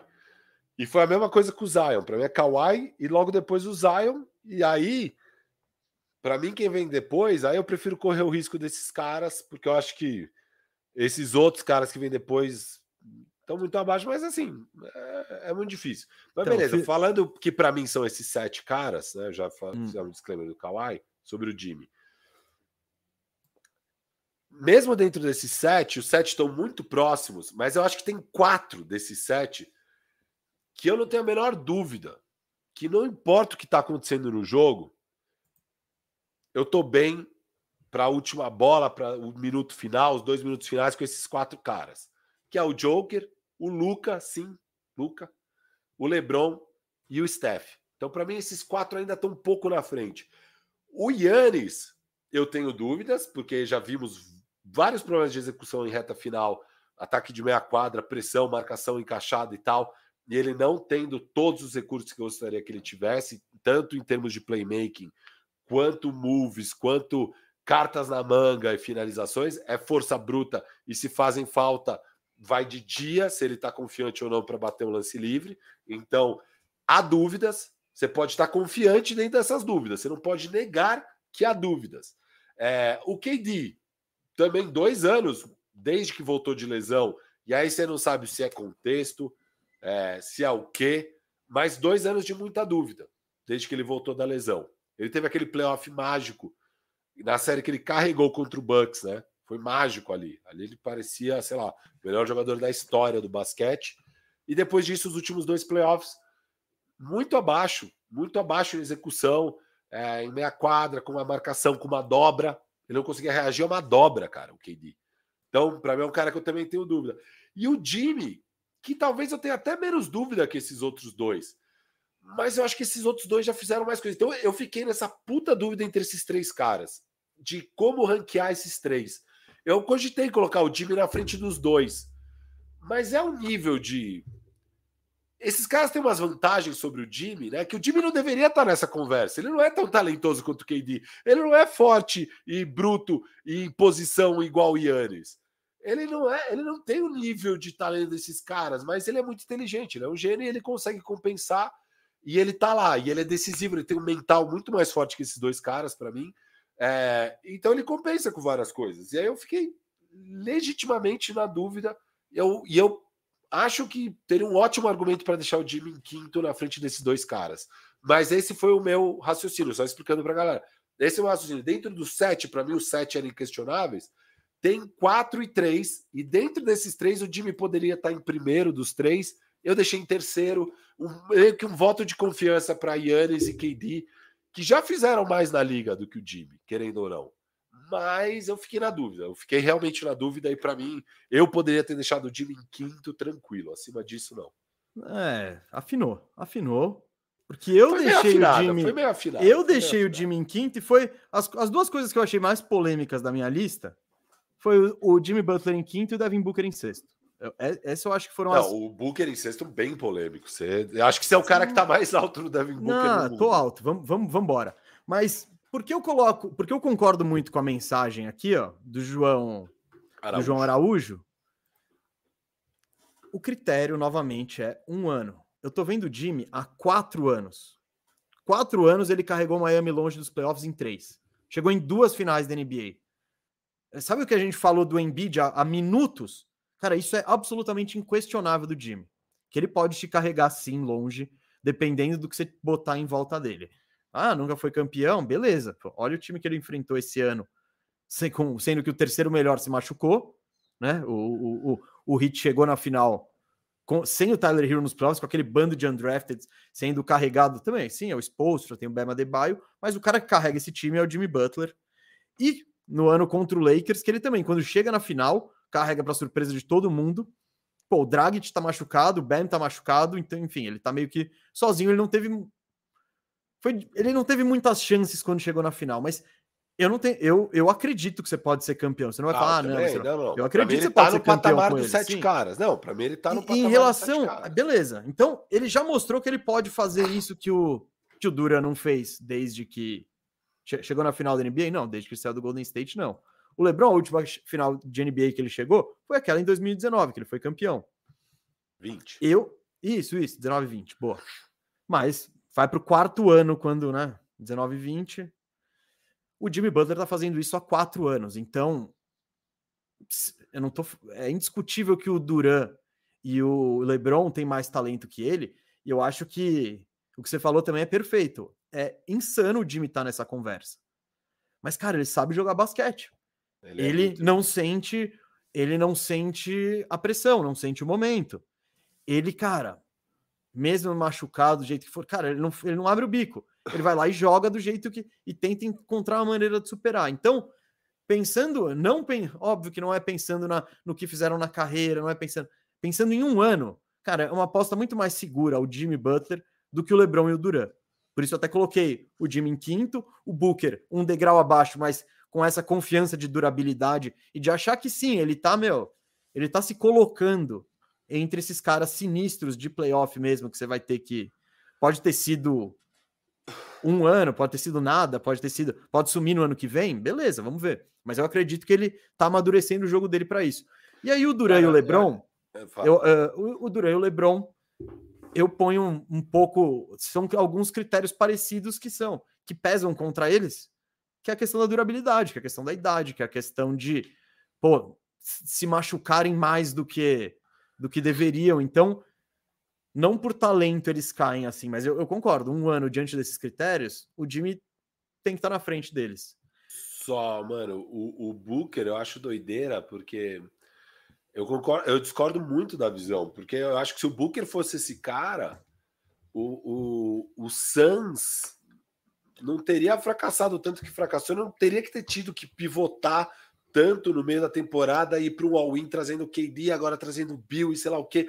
Ele seria mais capaz de carregar um time de mais médio e longo prazo. Que eles. Pô, se, se, o, se o Booker é um, um top 6, você não vai perder Mikal, Cam Johnson e tal que estão na timeline dele. Eu acho que o que ficou claro para o próprio Phoenix Suns é tipo, tá, legal, mas a gente não vai ganhar nunca com o Booker. E Cara, isso mostra que ele não é o top 6. Tipo, com o Booker sendo eh, tipo um top 6 e depois vem os top 30, 40 e tal. Sei lá, o Mikal um top 30, legal. O Cam Johnson top 60, legal. O Eiton top 70, legal. Que daria se o cara é um top 6, se o cara tá nessa conversa de LeBron, se tá nessa conversa de KD, se tá nessa conversa de caras. O que eu acho que o Santos falou é, mano, foda-se a timeline, foda-se o futuro, foda-se, é agora, vamos pro pau e monta aqui com o Kevin Durant. Porque eu, é, o Kevin, é o Kevin então, Durant. Não, não, o que eu discordo disso, Firo, eu, eu entendo o que você está falando, eu acho que é o oposto.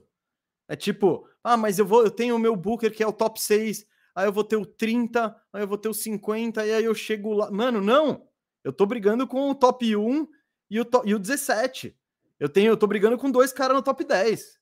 Se eu quero ser campeão, eu já vejo que eu tenho um cara com esse potencial, vamos pro amasso agora. Então são duas maneiras diferentes de enxergar é, a coisa, sabe? Não, e não só isso, não só a decisão da diretoria, como os resultados mesmo do Phoenix Suns. É, a não ser não, que ah, realmente... outra coisa, desculpa. Você, você ia que falar que eu ia, um que eu grande ia... salto não, nesses mas... últimos seis não, meses. Não, no ano passado, assim. no ano passado, mas eu não sei se você lembra, o Suns estava com tudo, voando e tal. Sim, melhor time Booker temporada regular. Booker se machuca, pum. O time desaba na, na tabela. Você não lembra que ele perdeu jogos em janeiro, ah, dezembro? Nessa temporada. É, agora. nessa temporada, na temporada que passou. Sim, eu sim. acho que enxerga. E aí o time desaba. Eu acho que você enxerga isso também, você fala, tá, vamos pro pau. É, é... Cara, e, e, também outro fator é o novo dono. O novo dono. Isso. Não, não, o, o, regime antigo estava mais propenso a deixar florescer o jardim que ele plantou. Mano, chega o novo dono. Legal, eu não quero ver o desenvolvimento, eu quero ganhar agora. E, e no Mas, próximo ano e no outro. Eu, eu, não... eu sinto que que ele tá um. Ele, ele para mim, o Booker tá mesmo naquele patamar de, de Dame, de Trey Young, de Jamal Murray. Você pode achar que ele é o melhor desse. Eu nem acho que ele é o melhor desse. Eu acho que é o Damian Lillard o melhor desses, mas o Booker ali colado. Pode ser, pode ser. Não, tudo bem. O e... Dame, o Dame, vamos ver se ele vai. É. Porque o Dame também não teve muitas as, situações para se provar e tal. Vamos ver Isso. de novo, porque é um cara com 33 anos. Esse é um cara mas... que no no, é no board visão, do ano sabe? que vem. Não, mas o Damian Lillard, eu falei isso no é. programa. Especificamente o Dame, é um cara que no ano que vem a gente pode botar ele em quinto e não vai ser nenhum crime, tá ligado? Ele vai chegar nos playoffs e falar, mano, lembra que vocês não viam há anos porque eu tava jogando com os pregos? Então, eu sou sinistro mesmo. Olha eu aqui, metendo 33 pontos, chutando 40% de 3 e mais mandando duas bolas que encerram a série no, crono, no estouro do cronômetro. É, ele é. pode subir muito. Eu acho que você botou o trade de turista nessa conversa, tudo bem.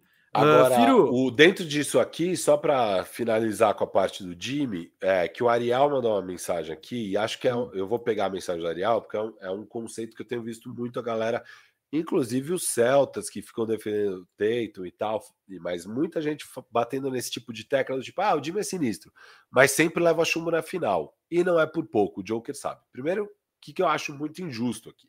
Não dá para comparar o time que o Joker tinha com o Miami que chegou na final, sabe?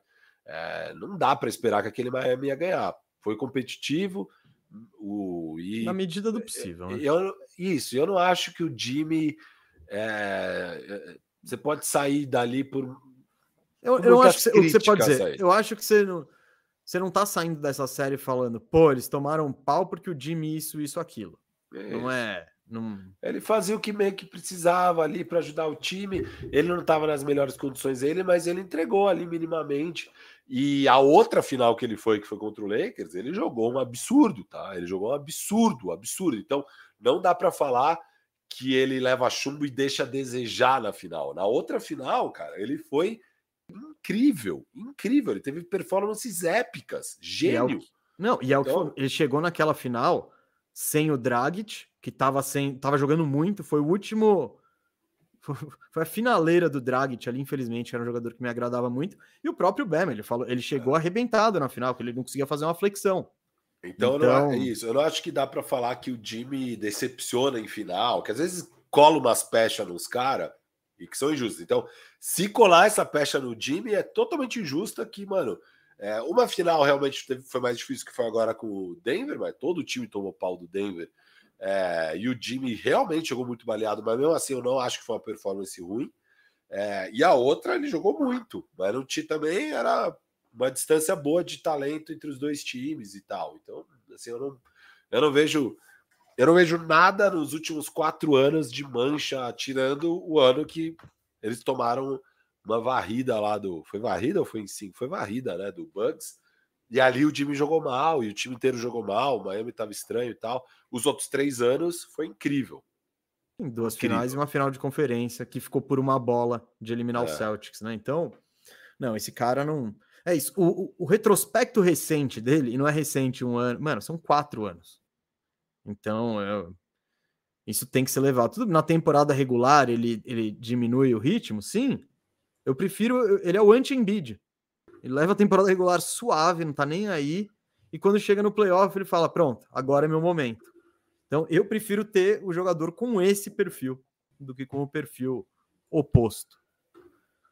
Firu, você falou um negócio. Fala. No seu argumento ali, ó, no seu argumento de do, seu, do, do top e tal, e não sei o quê, dos quatro, dos cinco, onde o senhor colocou o LeBron em segundo e derrubou o Yannis para sexto. E Firu, eu acho que só para tem uma coisa que eu discordo do, da sua análise de Yannis que você fala, pô, na reta final do jogo eu não quero a bola na mão dele. Você talvez não é que eu não queira... quero, não é que eu não quero. Mas eu, eu acho que há mais dúvidas. É só isso. Não, não é que, eu, tudo, não é que tudo... ele não é que ele, ele não é o Tatum ou até os caras abaixo disso o Anthony Davis, o Embiid e tal. Para mim, ele está muito acima. Ele está quase, né, quase o mesmo patamar. A minha diferenciação é que ali eu tenho dúvidas, nos outros eu não tenho dúvidas. É, é isso não, então, só que eu falei. Sim, e sim, eu concordo. Mas eu acho que você está falando de um aspecto específico do jogo, que é ele com a bola na mão no perímetro e. E, um cara que foi, tipo, e é rodando pick and roll e tal. Não, não, não, então calma. Ele chamando a ação ofensiva e ele guiando. E teve o cara ali que eu até citei da melhor carreira de todos os tempos, que é o Shaquille O'Neal. Esse era um cara que você nunca ia você nunca queria a bola na mão dele longe da cesta e tal. Ele não tinha esse perfil, mas você queria a bola na mão dele na situação de marcar. Sim, sim, tipo, não durante... muito na reta final, é o tá problema bom, mas então você tá falando, sim, mas ele é o cara que te carrega. É o cara que consegue te carregar o jogo inteiro sim, sim. e que pode ser o MVP, o melhor jogador do mundo mesmo sem esse refinamento, sem esse jogo de perímetro, que óbvio, o Yannis tem Pode. um bilhão de vezes melhor do que o, o Shaq.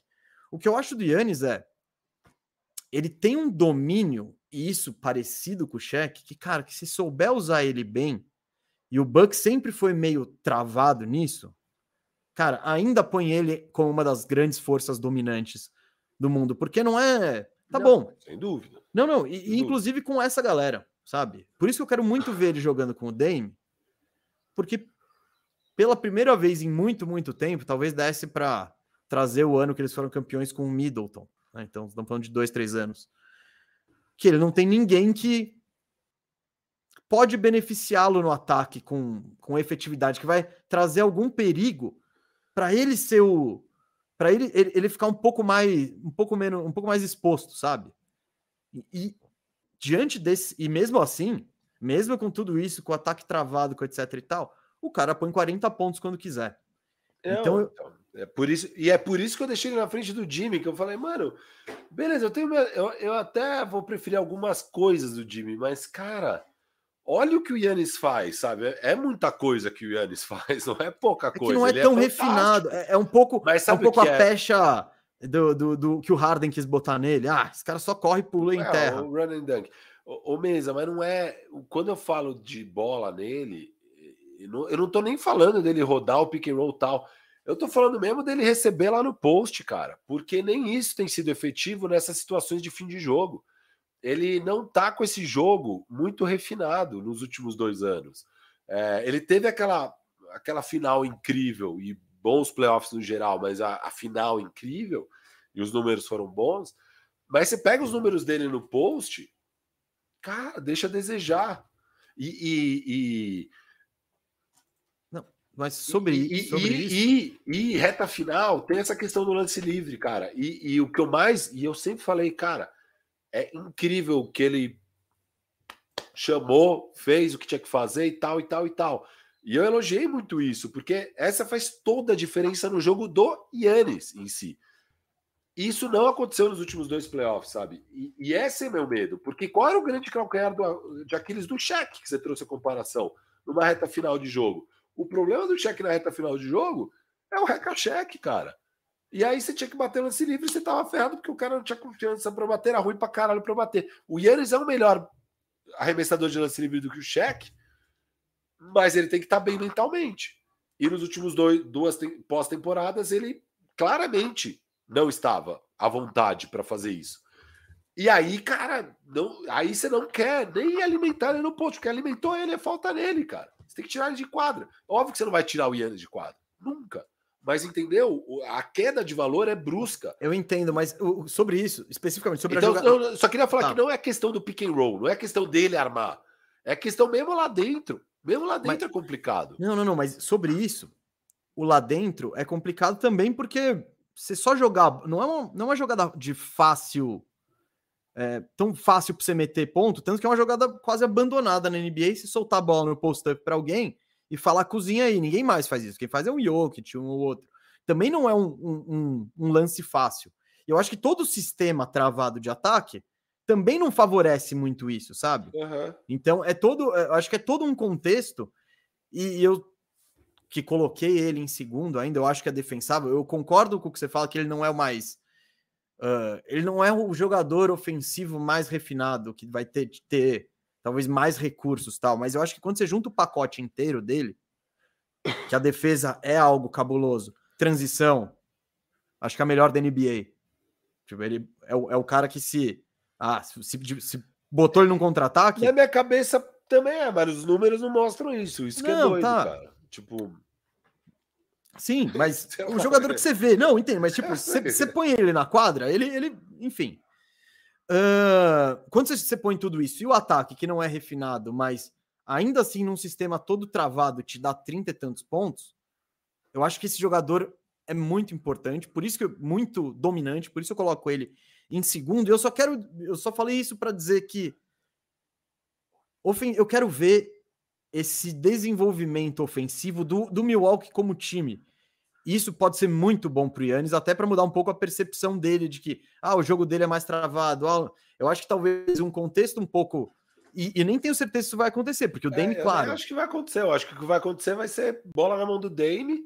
E se, do, óbvio, se dobrarem no Dame, aí você se ferrou. Mano, é aí vai sobrar o Yannis. Ah, então, Isso. mas que a jogada. E ele, então, ele pode ser absurdamente dominante nesse pick and roll e finalizar ele. Ele como rollman, óbvio. Isso, é, isso, isso, isso, Então, e pô, que é um pouco do que o cheque. É que era outro basquete e tal, mas você trabalhava a jogada para botar o cheque numa posição boa, basicamente lá afundado, e ele dominar. Eu acho que o, o que o Milwaukee tem que fazer é trabalhar para o Yannis estar em movimento e pegar a bola em movimento. Quando ele já está em movimento com a defesa um pouco balanceada, cara, ele tem todos os recursos para ir finalizar de qualquer forma.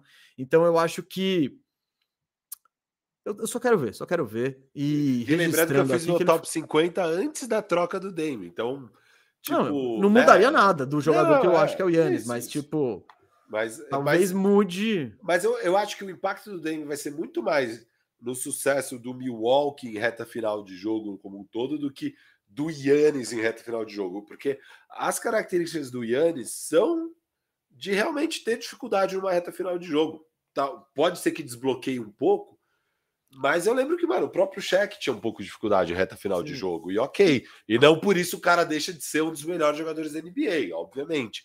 Mas entre ele, cara, e o LeBron James, que não tem uma hum. falha para uma reta final de jogo, que eu sei que é um gênio, que vai tomar a melhor decisão, que sei lá o quê.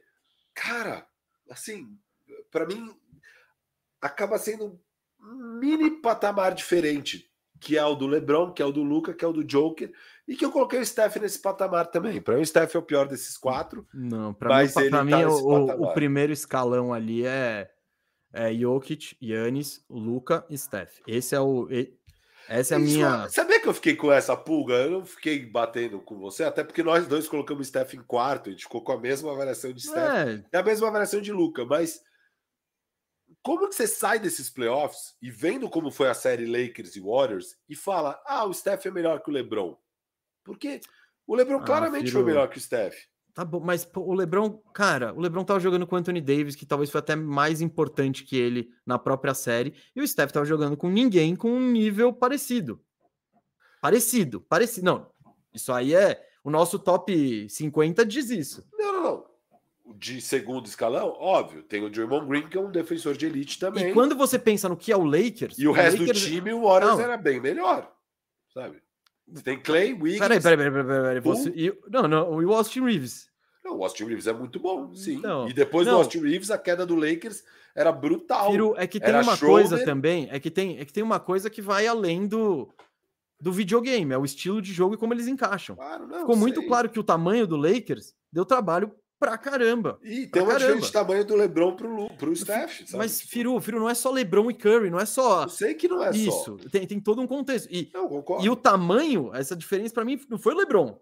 Foi o Anthony Davis. É tipo, o, o domínio dele defensivo, principalmente, e o quanto é difícil de você tirar ele do jogo, porque ele consegue cobrir todos os espaços da quadra.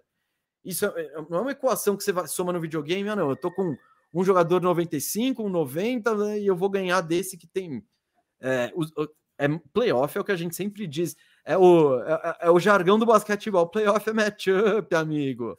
Tem é, que, para mim chegar o jogo. E reta eu... final de jogo, mesa. Os únicos dois caras que eu vejo impactando de um jeito brutal os dois lados da quadra nesse nível elite, elite, elite, é o LeBron e o Jimmy. Dos dois lados da quadra no nível elite. Aí, o Joker eu deixo em primeiro mesmo assim, porque é que, mano, é surreal o que ele faz do, não, de um lado não da tem quadra, como não é falar que o, mano, o Yannis é nível elite. Ele é nível elite. No ataque não é. Ele não é, é, lógico que é. Não, não. Na reta final, tô falando. Tô falando no contexto específico do jogo. Reta final ele não é. Então, elite é nesse filho, nível. Eu acho que quando você põe. Legal. Reta final de um jogo, eu prefiro esse, esse ou aquele. Cara, pra você chegar na reta final de um jogo de playoff, você tem que ter jogado uma temporada inteira tem que ter jogado uma série. Mas e, a gente cara, tem uma boa gente... amostragem de LeBron jogando. Não, não tem, então, não tem, é. velho. Esse ano ele jogou 16 jogos e passou de 31. Então, um jogo. Dois, aliás. Beleza. Você fica pegando essas stats, ele fazia o que precisava Tudo bem, jogo. Filho, mas a gente sabia antes... que se o Lakers precisasse dele fazer 35, ele ia fazer 35. Hum, então... Tanto que quando, tanto que quando aquele monstro sagrado chamado Dylan Brooks desafia o LeBron a meter 40, tinha gente falando, pô, o LeBron vai vir para 40. Eu falei, não vai, gente. Ele vai para 27 de novo. Porque o que o Lakers precisa é que ele meta 27 e a bola final seja com ele. E foi o que ele fez e ganhou o jogo. Só que você pega o que o LeBron fez nas duas séries, em reta final de jogo dos dois lados da quadra, mano, naquela do Warriors, que ele lê a jogada do Warriors, fala para movimentar. Tipo, cara, quem faz isso? Sim. Entendeu? Ao mesmo tempo, a gente pode estar falando de um Lone Walker de distância de. Claro, mas playoff de uma eliminação. Coisas, eu sei, eu dúvida, sei, filho. Dúvida, então é por isso. Mas que... eu, acho, eu acho muito difícil sair desses playoffs e falar, puto, o Steph é o quarto, o Lebron é o oitavo, sabe? E tipo, e falar, pô, o Lebron era o sétimo ano passado, e depois de fazer tudo que ele fez esse ano, eu vou derrubar ele uma posição. Eu falo, caralho, mas como, mano? Olha o que o cara fez. E aí pegar a estética de que, pô, ele só passou um jogo de 30 pontos nos playoffs, eu acho uma análise meio errada, assim, mas tudo bem, cada um tem Não, seus então, critérios. O meu ponto é, o Lebron, ele. E, e a gente vê, ele é muito inteligente nisso. Isso ele é de fato genial em saber dosar. Mas ele dosa. Ele, ele, do, ele não faz. Cara, quem, pega um, vai ver um jogo do Miami aí qualquer e vê o que o Lebron fazia. Pega o próprio jogo do Cleveland, onde ele fazia absolutamente tudo. E vê o que era o LeBron James. O LeBron James é o que você falou o jogo inteiro. Isso, ó, Hoje ele, ele não tinha é. que dosar, ele tinha que dosar. Hoje ele não é, ele não é por, ele não é o LeBron por 82 jogos. Ele já, já começa que ele é um LeBron por 60, vai. Você acha que ele vai jogar 65 para buscar um troféuzinho? Vai, sei, vai, não, vai, sei, vai. não, não sei, velho. Um troféuzinho. Ah, acho que ele é legal para ele ser então, um NBA. Ele né? não vai jogar 68 nem fudendo, é 65. É, é se, se, ele tiver bem na reta final, ele faz um belo load management. Eu tô achando que o LeBron vai tentar jogar bastante no começo para na reta final poder fazer um belo do load management, sabe? Belo, belo, belo. Mas, Firo, só essa discussão, para mim, já nesse nível de debate, e quando eu tô, por exemplo, comparando com um cara como o Yannis, eu, eu não tô debatendo, putz, é um joguinho, é o load management, é. Por mais que o Yannis tenha, o Milwaukee tenha sempre jogado ele 32 minutos a vida inteira e tal, e por muito tempo. Então, eu acho que essas coisas, essas discussões. Quero uma ninguém... crítica ao meu budzinho. Era, agora vai que vai. Cometeu o Yannis. É, vamos ver o que o Adrian vai fazer, né? Mas é, eu acho muito foda, Firo, e, e, é de fato muito impressionante ver o que o Lebron consegue fazer com 40 anos. É tipo, isso é surreal. Só que ao mesmo tempo ele está sendo comparado injustamente com os malucos de 22, de 25, de 28, que estão no auge do auge do auge. E e a comparação igual, sabe? É, isso eventualmente, e, e não é nem pelo. E, e, não é que eu vou falar, ah, mas agora vai cair. Cara, eu acho que já, a gente já. Essa passagem do Lakers já viu problema com lesão diversas vezes. Já teve ano que ele não estava saudável, tem ano que ele está saudável. Esse ano ele não estava saudável, mas se ele tiver saudável, ele vai melhor. Mas ele vai estar tá saudável? Não sei, não sei, não sei.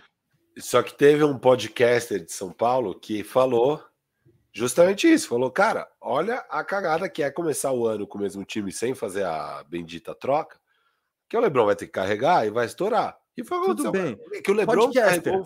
eu, eu não sei quem é esse podcaster, mas eu vou mandar é. um recado para quem, para quem, se ele estiver por aí, aí podcaster. Vamos ver. Então esse ano não tem desculpa, imagino, né? Que começou não, já com as trocas, com elenco, elenco. Isso, tem elenco, tem, vai poder cuidar dos minutos. Eu espero um ano mais saudável do LeBron esse ano. Eu espero. Mas, então, óbvio, a gente pode sempre surpreender. Torço então, é, é isso. Pô, ele vai ter o tempo e vai. É tipo, como diria o choque de cultura, é, velho, é quebradiço. é quebradiço, velho. Que nem. A, a, talvez em, em 2010 o Solomon Hill caísse no joelho dele e o Solomon Hill se machucasse. Puta, mas foi feio. Não, ali. foi, mas é um exemplo do tipo, mano. Puta, quebradiço. ano a gente tava em primeiro, bem voando, tomar no cu, viu? É. Bom, Gustavo Mesa, é, mas eu, eu quero, mas isto posto, isto posto, eu quero dizer, eu quero LeBron saudável nos playoffs, eu quero isso, eu quero, legal, é entretenimento. Estou torcendo para uma temporada saudável de LeBron James. Torcendo para ele ser campeão? Não, porque isso acarreta no título do Firu. E ninguém quer o... Todo mundo sabe como é o Firu campeão. É meio difícil. Então, mas eu torço para que ele esteja com o melhor possível que ele tem nos playoffs.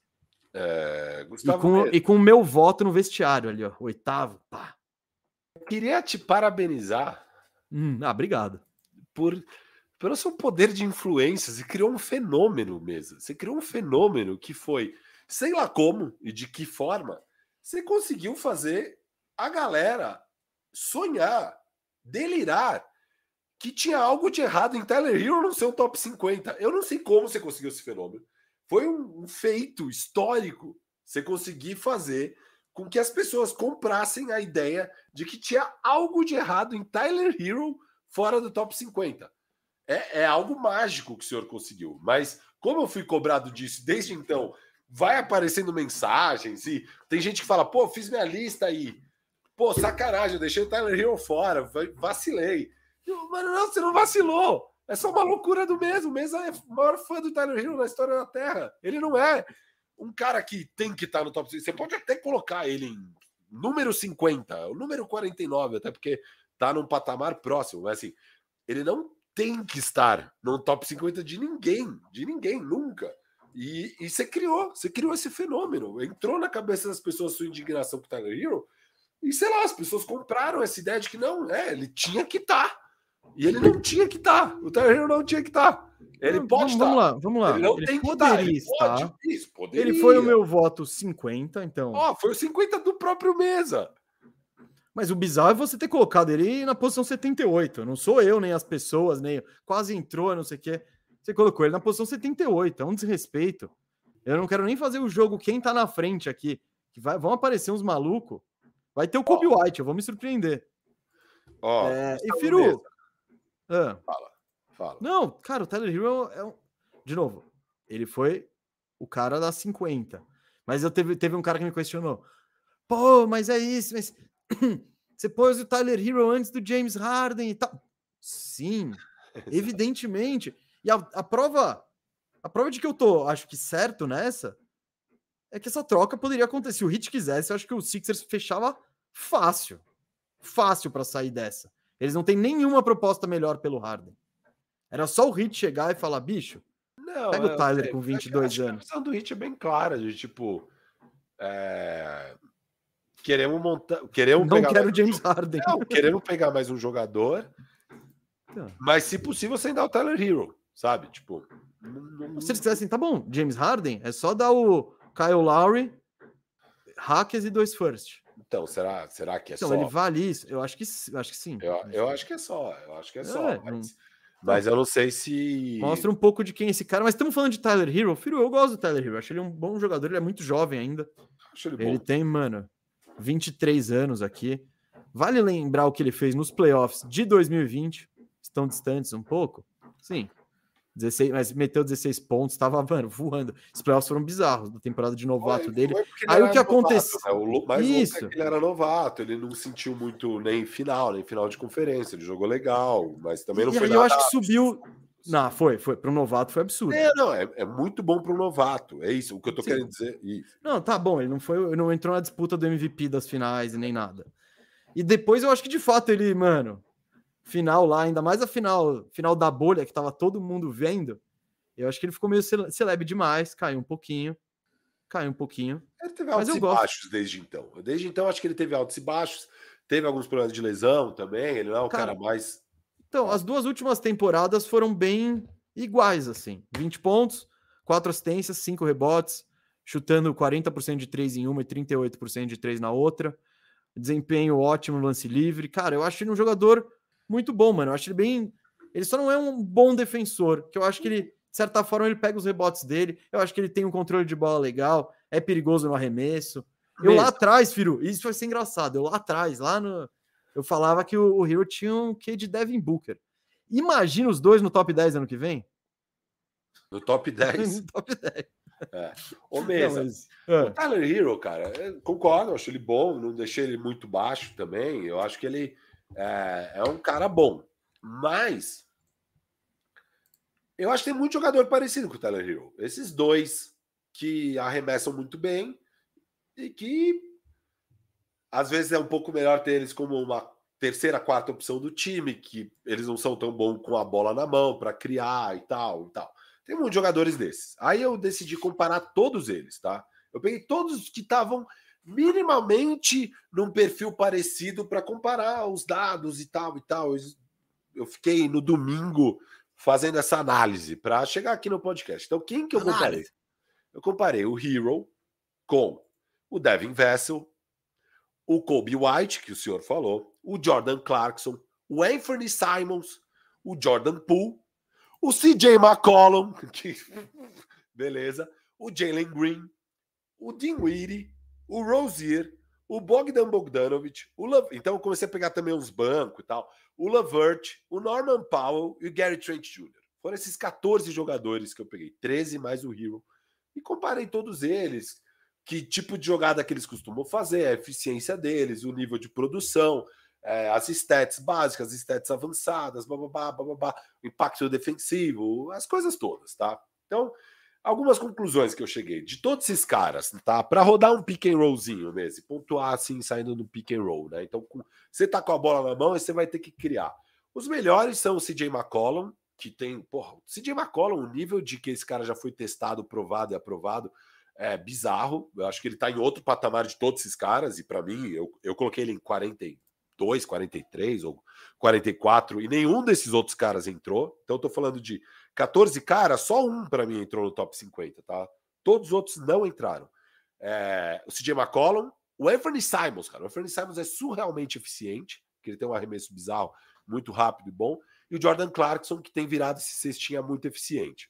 O Hero não é, ele tá abaixo, ele tá no nível do Pool e do Jalen Green, só que o Jalen Green é um cara que tem um volume muito mais alto, então um cara que tá muito mais ativamente criando o próprio arremesso, saindo de pick and roll e tal. E mesmo com esse volume muito mais alto, e mesmo estando só no segundo ano até agora, ele já tem um nível de eficiência meio do Tyler Hero. Então, se eu vou projetar, eu imagino que para esse ano o Jalen Green vai ter um volume ainda maior e uma eficiência bem maior que a do Hero. Eu projeto, tá? Mas enfim, cada um. Eu tenho o que aconteceu. Em situação de ISO, que pô, eu, eu gostaria, eu gostaria que esse meu esse meu 2 baixinho, cestinha, é explosivo, consiga criar o seu próprio arremesso, tá? E o Hero é um dos piores. É, ele tem um volume baixo e ele é pouco eficiente de todos esses caras. O melhor de todos eles é tipo o Dinwiddie. O Dinwiddie é um monstro do ISO. É a única coisa que o Dinwiddie sabe fazer é criar isolation. Ele tem o dobro do volume que a média e ele é muito bom. Nenhum desses caras cria muito em isolation. É tipo duas posses por jogo que cada um tenta, vai. Porque eles não são o cara que você. Né, eles, todos eles têm um papel meio parecido nos times. O Dinwiddie acaba tentando quatro por jogo. Acho que também ajuda os times onde o Dinwiddie joga para ele ter um volume um pouco maior. E ele consegue manter uma boa eficiência. O Clarkson é um volume meio médio e tal, mas uma altíssima eficiência, também é um dos melhores. E Green, Simons e Poole, todos eles são melhores que o Hero e com mais volume. E eu acho esses dois tipos de jogada muito importante. Até porque Spot Up, que é o que esses caras mais vão fazer, eles todos têm um nível parecido, é tudo bem parecido, volume, eficiência e tal, eles são bons. É... E o Tyler Hero tem um probleminha que é o histórico dele de playoffs não é muito bom. Sempre caiu nos playoffs o spot up dele. Mesmo na bolha, que é a temporada boa, ele foi um percentil 56, tá? É, no outros playoffs, esse ano eu nem conta, nem pego dados dele de playoffs esse ano, ele jogou meio jogo, coitado. É, no outro ano que Miami foi para a final de conferência, ele ficou num perfil percentil 18, ele fazia só 0,7 pontos por posse no spot up, que é, é baixo também. Então, é, a principal função desse cara em quadra, ele no, nos playoffs não é tão bom. E você pega um pool que ajudou o Warriors a ser campeão, é... cara, os dados do Pool são melhores. Então, eu, eu acho totalmente ok alguém chegar aqui hoje e falar: cara, eu acho o Jordan Poole um jogador melhor que o Hero. Eu vou falar, beleza, não vejo nenhum problema. Eu, pessoalmente, eu prefiro o Hero que o Poole, tá? Mas eu acho que há argumentos de sobra para você falar, pô, o Poole é melhor. O Poole é um jogador melhor. É... O... Eu, sem dúvida, eu prefiro apostar para esse ano eu prefiro apostar em Devin Vessel. Eu prefiro apostar no Anthony Simons é, para esse ano. No Jalen Green, eu prefiro apostar esse ano. São todos caras que eu escolheria antes do Hero para esse ano, num perfil parecido. O Hero talvez fosse o quarto ou quinto desses jogadores que eu pegaria. E para mim, o CJ está em outro patamar. O CJ é um cara veterano, provado, já teve mil situações. Porra, você pode deixar a bola muito mais na mão dele. É... Ele é um outro perfil, um pouco de jogador, sabe? E eu acho que o doido é que você conseguiu fazer a galera criar uma revolta do Tyler Hero tá, e passou batido você ter deixado o CJ nem 65, sei lá onde você que deixou. CJ? Que CJ? Então, que o CJ, CJ é um meu? outro patamar de jogador. Um outro patamar, então, é, é um patamar que historicamente me traz problemas no meu time. Porque ele não consegue ser um armador, ele não é um, ele é um ele é um dois num corpo de um. E, e de um um que não é bom na defesa. Não é nem que ele é o um, o um guerreiro. A sua estrutura de time com o CJ McCollum, e é, e é, bizarro, porque ele é meio que uma maquininha, assim. Tipo, você pega só os números, que foi o que você fez, não só o que você fez, mas você fez nesse levantamento. Vou, tipo, sim, os, os números que você fez, seu otário. Não, tô zoando. Essa bosta Mas, dessa análise? Essa sua bosta. e é bizarro. Não, os números do CJ, se você pega o ano após ano, você, você põe ele no top 20. Porque é sempre aproveitamento bom, é sempre. Cara, é tudo. Ele vai fazer os 20 pontos dele com chutando 40% de 3 e com aproveitamento. Mano, é. Vai fazer tudo bem. Só que eu acho que ele te traz um problema mais estrutural. E você tem uma dificuldade de montar um time vencedor, talvez, em torno do CJ. Eu quero. Porque isso, ele também ele chegou no Pelicasso, putz, agora deu aquele boom no primeiro ano, e no segundo ano. Ah, mas o problema não é ele, né? O problema as... é que todo mundo lesionou, menos ele, inclusive. Ele foi, ele jogou 76 jogos. Tipo, o que me surpreendeu quando eu abri aqui é, também. Todo mundo lesionou, cara. O, o, as, outras, as duas estrelas, né? Ele é a terceira estrela do time, as duas principais machucaram e ficaram revezando, né? Quem estava lesionado. Uhum. E os role players machucaram também ao longo do ano. Larry Nance, sei lá quem, Alvarado, é, Herb Jones, o Trey Murphy, todo mundo machucou, cara. Então é. Não, tipo, eu, beleza. Não, não, não, não tô culpando é. o CJ, mas tô falando. É isso, ele fez o dele e não elevou o patamar. Ele jogou, não tô falando que ele jogou mal e etc e tal, que ele é um jogador ruim e tal. Eu só não acho que. Eu não sei se ele é o cara que vai elevar o seu teto de forma quando talvez quando chega lá seja algum tipo de debilidade. É difícil de montar o time em volta dele e tal. Tyler Hero não é um grande defensor nem nada, mas ele tem, deixa eu vou ver até ó, aqui, ó. CJ tem 1,90 de altura, com alguma boa vontade. Tyler Hero 1,96. É tipo, se você é ruim, você tem se você, é, se você não é um bom defensor, ter 7 centímetros a mais geralmente faz alguma diferença, sabe? Então, eu vejo o, maior problema do CJ para mim é isso, é ele ser um ele ser um dois num corpo de um, porque ele também não é o melhor cara para armar o seu time. Então, você vai ter que achar um, um lonzo da vida que e a gente fala que como, como é bom ter esses caras aí, esses armadores grandões e tal e que defendem, porque permitem que o seu dois seja baixo. O CJ é um problema achar o cara que vai jogar com ele, sempre é um problema. Porque você precisa de um jogador muito específico que é difícil de encontrar na liga. Então, eu penalizo ele um pouco por causa disso. Tipo, eu concordo, mas na discussão, eu concordo que você trouxe uns caras alguém falar que o Pool é melhor que o Hero. Beleza, tá ligado? Eu não vou. Eu, eu, eu prefiro o Hero, mas também não é nada de outro mundo, sabe? É, tipo o Jalen Green que você trouxe. Mano, o Jalen Green, eu só vi, eu vi ele fazendo pontos com aproveitamento ruim num time zoado, inassistível. Não, não, e, e assim, eu, foi o que eu falei. Eu prefiro apostar no Jalen Green. Mas não quer dizer que o Jalen Green é melhor, não quer dizer nada. Assim, eu é que pensando, pô, vai ser a terceira no Jalen Green agora num time mais estruturado e tal. Eu acho que tem boas chances de Jalen Green ser um melhor jogador que o Hero e eu prefiro apostar, mas eu entendo totalmente apostar no. Para mim, o único cara que tá em outro patamar de todos esses é o CJ. De não. resto, esses outros. E eu deixei todos eles meio perto, cara. Eu deixei Poole, Simon, é, Hero. Ah, então, o Anthony Simons, beleza, tem um puta aproveitamento, etc e tal. Quero ver jogar jogar coisa que importa. Porque sim, pra... E quem teve mais oportunidade de todos Foi o caras, Hero, foi o Hero. Sim, Hero. sim. Já não, nasceu numa talvez, boa. Talvez, exato. Talvez ele tenha sido beneficiado por ter exato. pela oportunidade. Vamos ver, não sei. Um pouco, é o que falando, falando do Damian Lillard. Esse é um cara que não tem uma oportunidade de jogar basquete de verdade. Faz tempo que é difícil. E fica difícil você imaginar, é, avaliar, tipo, beleza, o que é hoje o Damian Lillard jogando 82 jogos num, num time que quer ficar em primeiro e depois mais 25 para ser campeão, sabe? Sei lá se é 25, 20, quantos forem. Então, e é o que eu falei, a gente pode chegar aqui muito bem no ano, no ano que vem e falar, mano, e a gente que deixou o Lillard atrás do Jimmy Butler? A gente tá louco e tal, porque olha o que esse, não sei, a gente vai ver, mas de fato, o, o, o caso do Jalen Green, por exemplo, eu ainda não vi não enxerguei na minha mente esse jogo se, se traduzindo num, numa série de playoff cabulosa, tá ligado? Porque não tá traduzindo nem muito nesse time horroroso. Então, o Hero, eu já vi ele contribuindo para bons times, eu já vi cair o rendimento dele, mas eu acho que o, o repertório dele é, é bem traduzível e, e, ele é bem universal. Acho que qualquer time gostaria de ter o Tyler Hero no seu ataque. Porque ele é um cara que chuta de três, precisa rodar um pick and rollzinho, ele roda, não é um especialista, não é, mas tem isso no repertório dele. Às vezes vacilou, ele vai lá e pega um rebote ofensivo. Então eu acho que por isso aí, mas aquela coisa, quinquagésima posição, né? Isso. Então... Mesa, Eu é, acho que, é que só, só para encerrar isso, Firu, eu acho que a galera ficou mais chocada com o seu 78 do que com ele ter ficado fora do top 50. É. Não, Foi isso que chocou. Eu entendi. É... Quer ver, ó?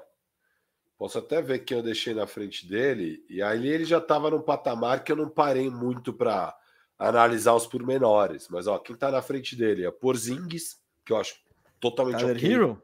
Ah, é, então, na frente do vamos... Tyler Hero. Jeremy Grant, Brook Lopes, Chris Paul, Marcus Smart, Jalen Williams, Jaden McDaniels, Scotty Barnes, Van Vliet, RJ Barrett, Al Horford, Dylan Brooks, Julius Randle, Jalen Green, Laurie Markkinen, é, Michael Porter Jr., Josh Giddy, Paulo Banqueiro, Carl Anthony Towns. A gente já começou a entrar num nível que, para mim, não tem nem discussão com o Rio. Evan oh, Mobley, Andrew Wiggins, Odiano. Tipo, cara, não deixei nenhum prego na frente do Hero. Nenhum. Você pode talvez argumentar que você acha o, o, o meu menino Dylan Brooks um prego. Beleza. Você botou o Dylan Brooks? Em que posição você botou o Dylan Brooks? 64. Você saiu falando rápido pra galera não perceber, não, eu acho. Não, 64, 64. Você botou o Dylan Brooks em 64. Very crazy. Very... Me gusta, me gusta. Nossa, eu não tinha visto. Você tá muito doido. Me gusta Dylan, me gusta. Ó, ó, vamos lá. Eu botei o, o Hero na posição na posição 50, vai. Eu vou, eu vou subir sua lista aqui, ó, para ver quem que eu não colo... quem que eu acho OK, quem eu acho menos OK. Rudy Gobert. Ô, Rafa, ô, Rafa, que mané Rudy Gobert, meu amigo? Respeita, respeita. Não, não respeito. Ó, Porzingis. Cara, eu. Se o Porzingis ficar um ano saudável, é ele, beleza? Vamos ver. Vamos ver, ele jogou um ano. A última vez que a gente viu o Porzingis, a gente só viu jogar o Porzingis bem nos últimos seis anos, num time no Washington que ninguém nem viu, para ser sincero. Que ninguém tava assistindo aquela porcaria. Mas, uh, então eu prefiro, eu preferiria. Jeremy Grant, tá bom, vai, tem uma, tem uma discussão. Brook Lopes. Cara, só abrir um parênteses de Brook Lopes, mano, o meu, ele, ele vai para sei lá, 36, 37 anos. Isso. O Horford também. Não, você botou o Horford, ainda não cheguei nele, também não o pegaria. vai estar tá aí também. Então, não. Eu tenho medo, velho. Tudo bem não, que o Brook Lopes é meio pesadão e tal, mas. Medo eu tenho, então... ele tá no auge. Os dois estão meio que no auge da carreira dele. Não, o Horford não. É. Cara, o Horford já jogou muito. muito. Não, é. Vamos lá. O, o Brook Lopes, beleza. Tipo, ó, Chris Paul, mano, não. Não vou pegar o. Tipo, ah, pega o Hero antes. O Hero. Não, não, não, não. Além da questão de lesão. Não, cara, o Chris Paul, quando que ele terminou uma, temp uma pós-temporada saudável? Sim, e, mas eu quero, e, mano, eu quero ele... os dois para um papelzinho de sexto homem e tal. Não, eu prefiro o Chris Paul. Não, o Chris Paul tá envelhecendo em, em, anos de. Beleza, mas quando você precisar fechar o jogo. Prefiro precisa... Não, não, não. O Chris Paul, velhão lá, caçando os caras com 1,85, sem a bola na ah, mão. O Chris Paul é o melhor defensor do que o Tyler Hill mesmo hoje. Eu, não, eu tenho minhas dúvidas. Cara, não, tenho minhas dúvidas. Acho que é totalmente ok o Chris Paul estar tá na frente. Não, então, eu, eu não. Marcos Smart, não acho. Jalen Williams, ah, meu garoto. Jaden McDaniels, quem gosta de uma defesa, gosta de uma defesa, tudo bem. Scotty Barnes, tá, tô ok. Van Vliet, é, é, tô ok. RJ Barrett, não.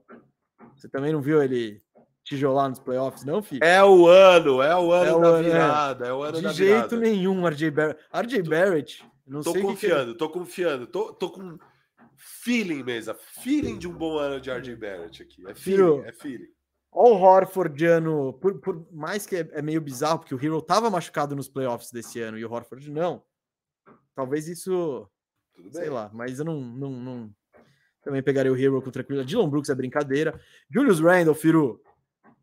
Eu já derrubei bastante Julius Randle. Não, não, é mais, é mais. Não dá para contar com esse cara nos playoffs. Esse é o leão de temporada regular máximo, assim. Eu tô, tô fora, eu quero eu quero um cara que chegue aos playoffs e ele não seja horroroso, péssimo, horrível. Opa. Opa, voltou, voltou, voltou. Voltou, voltou. Tá, Julius Randle. Beleza, aqui, deixa eu, deixa eu recuperar. Nem a pau. Jalen Green, ah, tá. Eu vou pôr na tela pra galera, eu vou pôr na tela. Não, não eu já tô galera. terminando aqui, ó. O La Laurie Markkanen, em 62. Esse foi de longe o maior desrespeito da lista, de, da lista inteira. Ah, não, eu fiz essa lição de casa, eu vou explicar. Já vou vamos explicar. trazer, já vamos trazer. Aí, Firo, Michael Porter Jr. está de brincadeira, o sexto melhor jogador do time campeão. Guiri tá ok, você pode preferir. Embora o Guiri. Quero ver ele precisa melhorar esse arremesso. Uh, Banqueiro, Towns, Mobley, Wiggins, ou Janu Trey, você botou o Trey Murphy em 54. Pô, o Trey Murphy por muito pouco não entrou no meu top. Você tá maluco. O Trey Murphy é muito bom. Foi, foi por Caramba. pouquíssimo, faltou Nem muito. Nem a pouco. mãe dele colocou ele no. Trey Murphy que os Peers colocaram na posição 99, então bateu é, na trave. Mas e o Hero? Tá em que posição nos Peers? Nos Peers, o Hero tá 57, acho. Que é, 68. né? 68. Ó, é, uma, é uma posição meio convencional. Hero meio 68. E acabou de sair da ESPN, ó. Hum. E na ESPN ele tá em 79. A ESPN basicamente concordando comigo. A ESPN, Nossa. eu coloquei Hiro, em 78 e a ESPN em 79. É. Eu não acho que eu, eu, não, eu não acho que eu devia ter aberto a sua lista agora só, porque eu tô muito revoltado já. Que eu não que tinha foi? feito isso antes, foi bom para mim. Ah, acabo de olhar o Garlandinho na posição 50. Foi, eu falei. Traz do CJ McCollum. Óbvio, CJ é melhor que o Garland. Traz do Austin Reeves. Sem dúvida, Austin Reeves. Traz do Miles Turner. Você tá de brincadeira. O Miles Turner, que por sinal, outro crime do senhor, tá? Ah, ele poderia ser 64, sei lá. 64. Não, o Miles Turner virou agora também. E, e, colocar o Kyrie Irving e o Harden antes do Garlandinho? Sem dúvida, sem dúvida. Óbvio que não, óbvio que não. Óbvio, óbvio, óbvio. Só, só um deles, um deles gosta, joga basquete e não traz distrações. O senhor Garlandinho. Ah, tô. Ô, Firu, você quer falar? Vamos, vamos, vamos tentar encerrar essa live ainda hoje? Não, vamos. O... Eu queria, eu Fala queria falar marketing. justamente do marketing. O que, que rolou, galera? Larry Marketing. Então, então, galera, cara, eu concordo. Assim, a, a posição do Hero, só para encerrar o Hero mesmo, 78. E estamos vendo que os Peers, a ESPN agora acabou de publicar, também está num lugar parecido. Ah, é baixo, mas meu, é muito talento na, na NBA hoje, cara. Você muito tem 80, talento. 100 jogadores muito bons. E é difícil. É difícil, é, é, muito difícil. Não é que ele tá atrás de do, do... deixa eu pegar uns caras aqui que estão mais para lá. Ele não ficou atrás do Josh Hart e do Mike Conley e do Grant Williams, não, cara. Ele ficou atrás de caras muito bons. Então, assim, não é, é, meio, eu acho que é meio por ali mesmo. Queria dar palmas para o Grant Williams, que foi citado no programa de hoje, que é um programa sobre top 50. Exato. Firu conseguiu botar ele em alguma conversa. Não, é que eu desci na lista e falei os três primeiros nomes que eu li. É... Enfim, eu acho que tá ok. Sobre o Larry Markin, o que, que rolou, cara? Ele tava no meu filtro inicial dos 60, 60 caras que eu ia estudar. Ele passou nos crivos lá, eu falei, não, o Larry Markin é um dos 60. Ele foi o único dos 60 que eu nem estudei a fundo, porque quando eu, quando eu fui ler o Larry Markin, e eu sei que, pô, hoje em dia ainda o principal do jogo dele é Sport Up e tal. É, Você leu o Lonnie é... Walker errado e desistiu. Não, é, e tava lá 0,92 pontos por posse. Falei, ah, mano, é muito baixo para ser a jogada principal do cara. E comecei a entrar nessa conversa. Deixa. Ah, não vou nem. E aí eu não mergulhei. E aí eu não parei para ver os números. E daria para fazer um cross-check muito básico, que era só ver a eficiência dele em bola de 3 e bola de 2 e ver que não bate com esse spot up, que eu, eu, eu ia entender que estava errado. E aí eu fui pesquisar de quem que eram os números que estavam lá, porque obviamente é do Laurie ele chuta 1,22, acho, no Sport Up, ou até mais. Era número muito bom de Sport Up do Laurie Markley, o número certo. E aí eu vi que estavam os números do PJ Washington no Markley. Eu tentei ver quem mais estava errado na lista, e mais ninguém. Aliás, o PJ Washington estava errado também, mas não estava com números do Laurie Markley, ele estava com o número de outra pessoa. Eu não sei o que rolou com o Laurie Markley, que deu um pau aqui. E eu descartei na hora, eu não estudei mais. Eu não estudei mais. Agora, eu revi um pouco, né? Eu fiz esse exercício no domingo também, para ver onde eu ia colocar o Larry Marketing. Eu não fiquei esmiuçando, até porque a gente não ia apresentar e refazer o ranking e tal, então é meio. Eu acho que ele ficou num lugar bom na nossa lista. Eu não colocaria ele muito mais alto do que. Eu acho que ele ficou em 48 no nosso top 50. Rapaz. Eu acho que ele ficou por ali. Deixa eu ver, 47, 48, 49. Eu acho que tem um argumento para deixar ele até tipo. Uh, sim, 40 aí.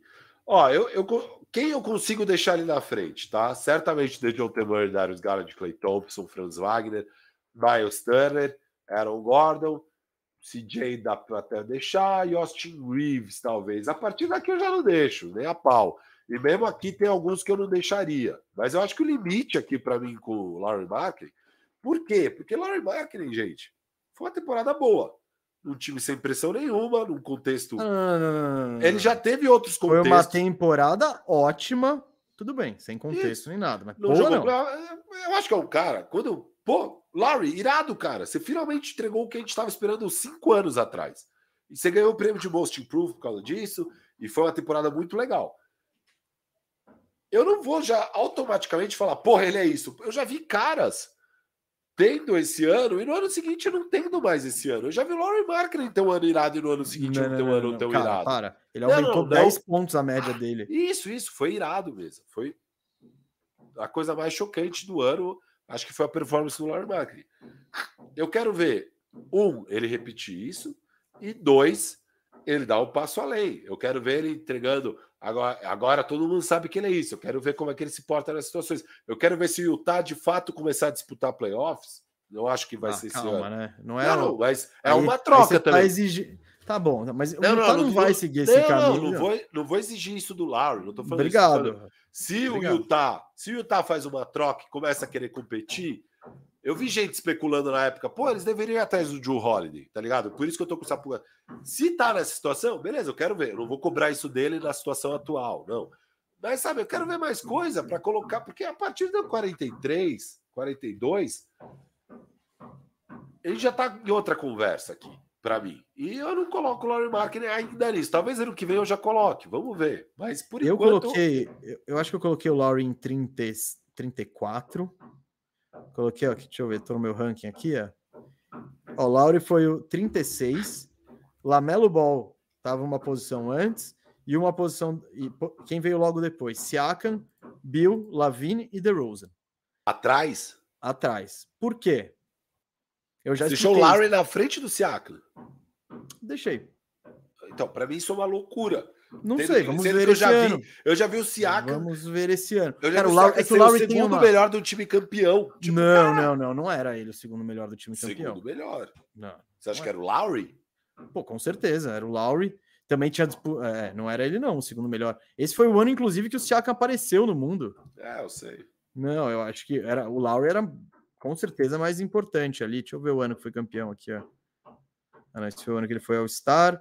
É, 17 pontos de média ele teve, 3 assistências, 7 rebotes, playoffs, 19, 7. É, tá bom, vai.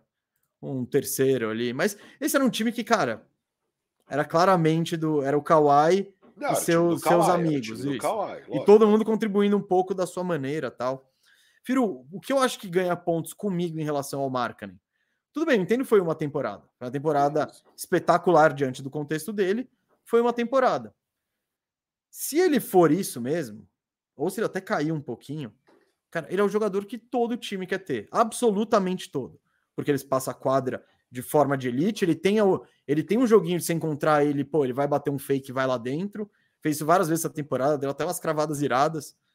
E também tem um joguinho de poste baixo ali. É um cara, uma ótima se- alternativa para qualquer equipe, que não é uma superestrela. Eu coloquei, por exemplo, o DeMar DeRozan atrás, por quê? Pô, o DeMar DeRozan tem mais talento? Tem. Não, coloquei, mas você vai montar. Eu já, eu- eu expliquei, não, eu expliquei. Você não consegue montar um time campeão em volta do DeMar DeRozan. E como segundo, ou terceiro, ou como um coadjuvante, eu não vejo o DeMar DeRozan no jogo dele encaixando de forma muito fluida. Cara, eu vejo o jogo do Markkanen encaixando em qualquer equipe do mundo. Então, isso para mim ganha pontos. Você, você ser um cara que vai entrar, vai ser colocado em qualquer contexto e provavelmente vai render. Vamos ver, né? Óbvio, eu tô, isso está sendo embasado num ano de Utah Jazz e tal. No, no Cleveland foi bem diferente, embora foi uma situação bem bizarra também, ele jogando na posição 3. Esse ano em Utah vai ser esquisito, porque eles trouxeram o Joe Collins também.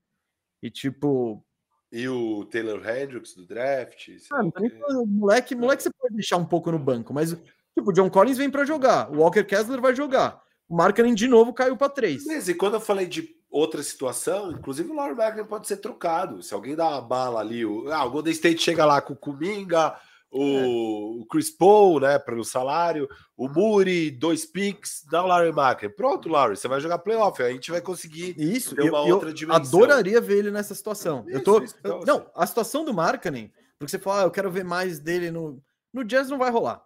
Que o Jazz não vai fazer nenhuma movimentação agressiva. No máximo Miami eles mantêm pode ele. pegar o Lowry. Cara, é o que a gente, quando a gente tava fazendo faxina firmeza, a gente todo o programa botava um marca em algum time. Por quê? Porque fazia sentido. Por quê? Porque o estilo de jogo dele faz sentido em qualquer lugar. Porra, ele em Miami ia ser foda. Ele no Golden State ia ser foda. Ele, mano. Porra, eu não tô, não tô com a tabela aberta. Abre aí, diz qualquer equipe, vai ser foda. Porque ele É. cabe em qualquer sistema, né? Então. Isso para mim, é- esse é um fator que eu levo em conta na avaliação, principalmente quando você tá caindo daquele patamar de tipo super estrela, super, super estrela. Eu prefiro, às vezes, ter um, um segundo muito bem equipado para ser o segundo do que um uma primeira estrela que não, sabe, Boa. passou do tempo, James Harden. Então, enfim, essas coisas. Beleza. É, bom, essa era a minha justificativa de Laurie Markkinen. Eu não consigo ver ele a partir de 40 de jeito nenhum. De jeito nenhum aqui.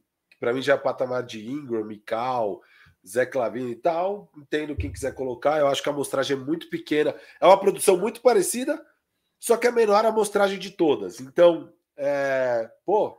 Mas é, é que a maneira. Ser um Mas e a espaçador- maneira do Zé Clavini? É, o- Ah, tá, mas, mas o Zé Clavini não, mas Zé se- Clavini é um dois, tá ligado? Tipo, geralmente os dois chutam melhor do que os quatro.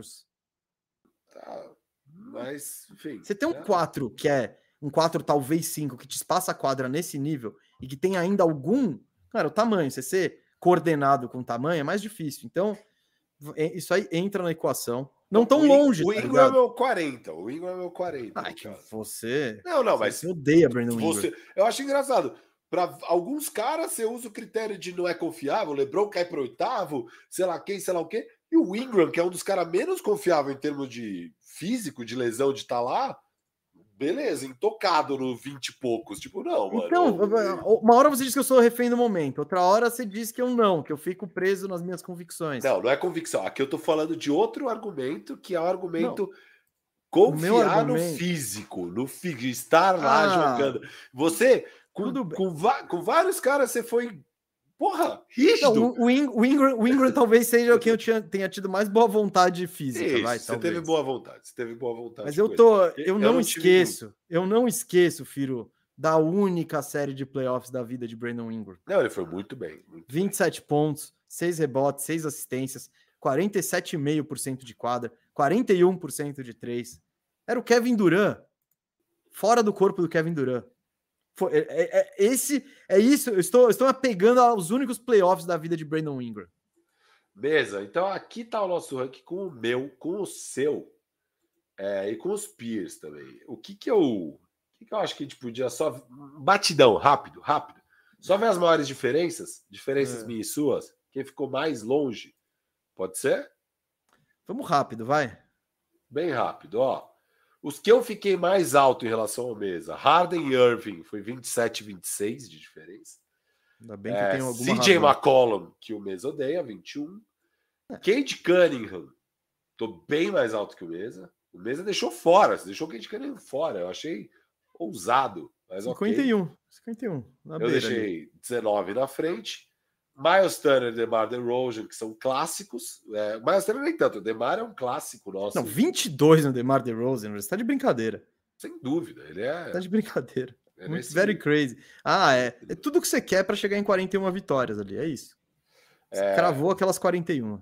Miles Turner, eu achei muito subestimado pelo senhor, achei meio maluco. É, ele nem estava no seu ranking, porque quando é 65, é a gente que colocou esses dois aqui. Ele- esses dois, você nem votou. Você nem votou nesses Nem dois. É, Chris Middleton, que eu tô mais alto, eu, eu passei a avaliar diferente. Eu acho que ele é o era o segundo mais importante daquele time, não o Drew Holiday e tal. É, e aí, Siakam, Trey Young, ô louco, e Franz Wagner. Eu fiquei bem mais alto que o senhor no Franz Wagner. Cara, minha- é, eu acho que são pequenos exemplos de mostram, que mostram como o jornalista Gustavo Mesa é isento. Maxey, que eu sigo mais alto, tá? Aí já é menor a diferença, aí já é menor. Uhum. Óbvio, tem uma diferença de seis no LeBron, que lá embaixo é uma diferença gigante, né? Lá no topo é uma diferença gigante. E tem uma diferença grande no Jamal Murray, que você colocou em 21 e eu coloquei Ah. em 14. Não muito grande. Então, Aqui nesse nível, 7 é bastante também. Mas acho que aqui, mais ou menos. Jamal Mesa, por que 21 primeiro? Porque fora dos 20 melhores, Cara, depois de tudo ele- que ele fez mim, nos playoffs. Então, pô, A situação é muito boa, né? Jogar com o Joker. Mas... evidentemente. Ah, cara, mas eu, a- que eu acho que é um patamar. Ele é o cara que fecha esse patamar. Na minha, na minha visão, assim. É, deixa eu até ver. Deixa eu buscar quem eu peguei primeiro aqui antes dele. Mas, por exemplo, ó.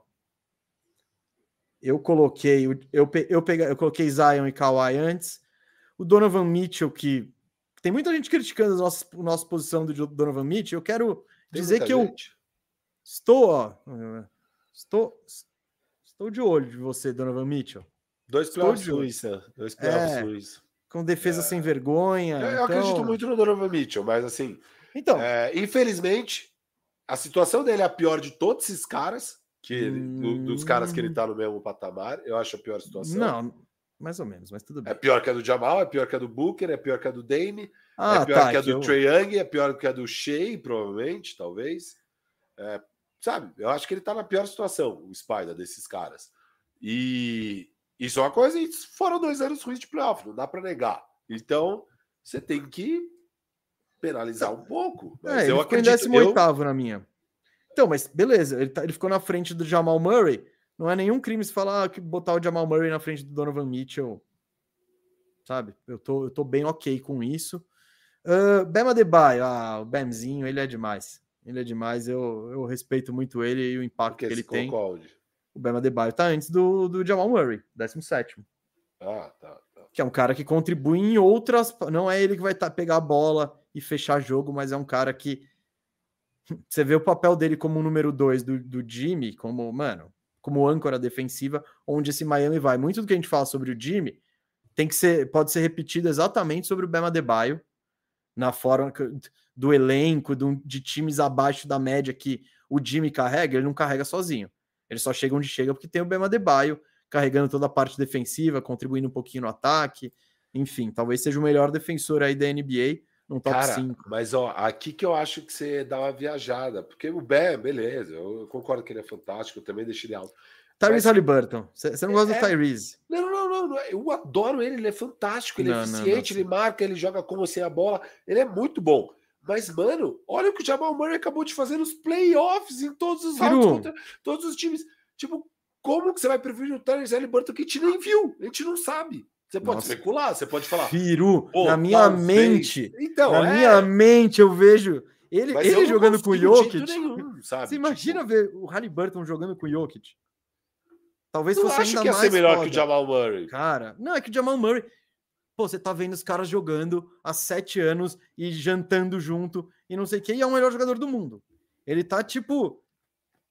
Ele, ele tá andando grandão na escola, mas ele tem um amigo gigantão ali atrás, tá ligado? Que é uma coisa do Jamal Murray que a gente nunca vai saber exatamente, porque a vida inteira ele tá jogando com o Jokic. Então você não. Esses dois caras, pra mim, você entrou num hype meio doido Não, do tipo, não, não. calma, mano, Shea e Buckets, Tyrese. velho. Não, Shea não, e Shea Tyrese também. é tipo, calma, mano. Foi, pô, eles são irados, mas Não, não. vamos, Vamos, ver um minha. pouquinho mais antes depois, de colocar depois, não, não, não. Quando você quiser um lugar no barco deles, vai estar cheio. Porque eu cheguei não primeiro. vem com essa, porque o Shea, meu amigo, o Shea ano passado... não. ele- Ano, Firu, eu tenho um áudio onde o senhor diz Ano que passado... Kevin Porter Jr. Ah, vai tomar banho. será Mas isso melhor aí- que Shea. Não, você falou isso. Tá, mas só quatro anos atrás. Beleza, ano passado, nosso top 50, eu coloquei o Shea em vigésimo ou vigésimo primeiro. Eu falei, não, ele tá batendo na trave para chegar no patamar daqueles Devin Booker da vida, esses moleque bom aí, scorer, gua- guard, scorer, tal, pá. Legal. Ele é quase desse nível, ele só fez menos porque a situação, beleza.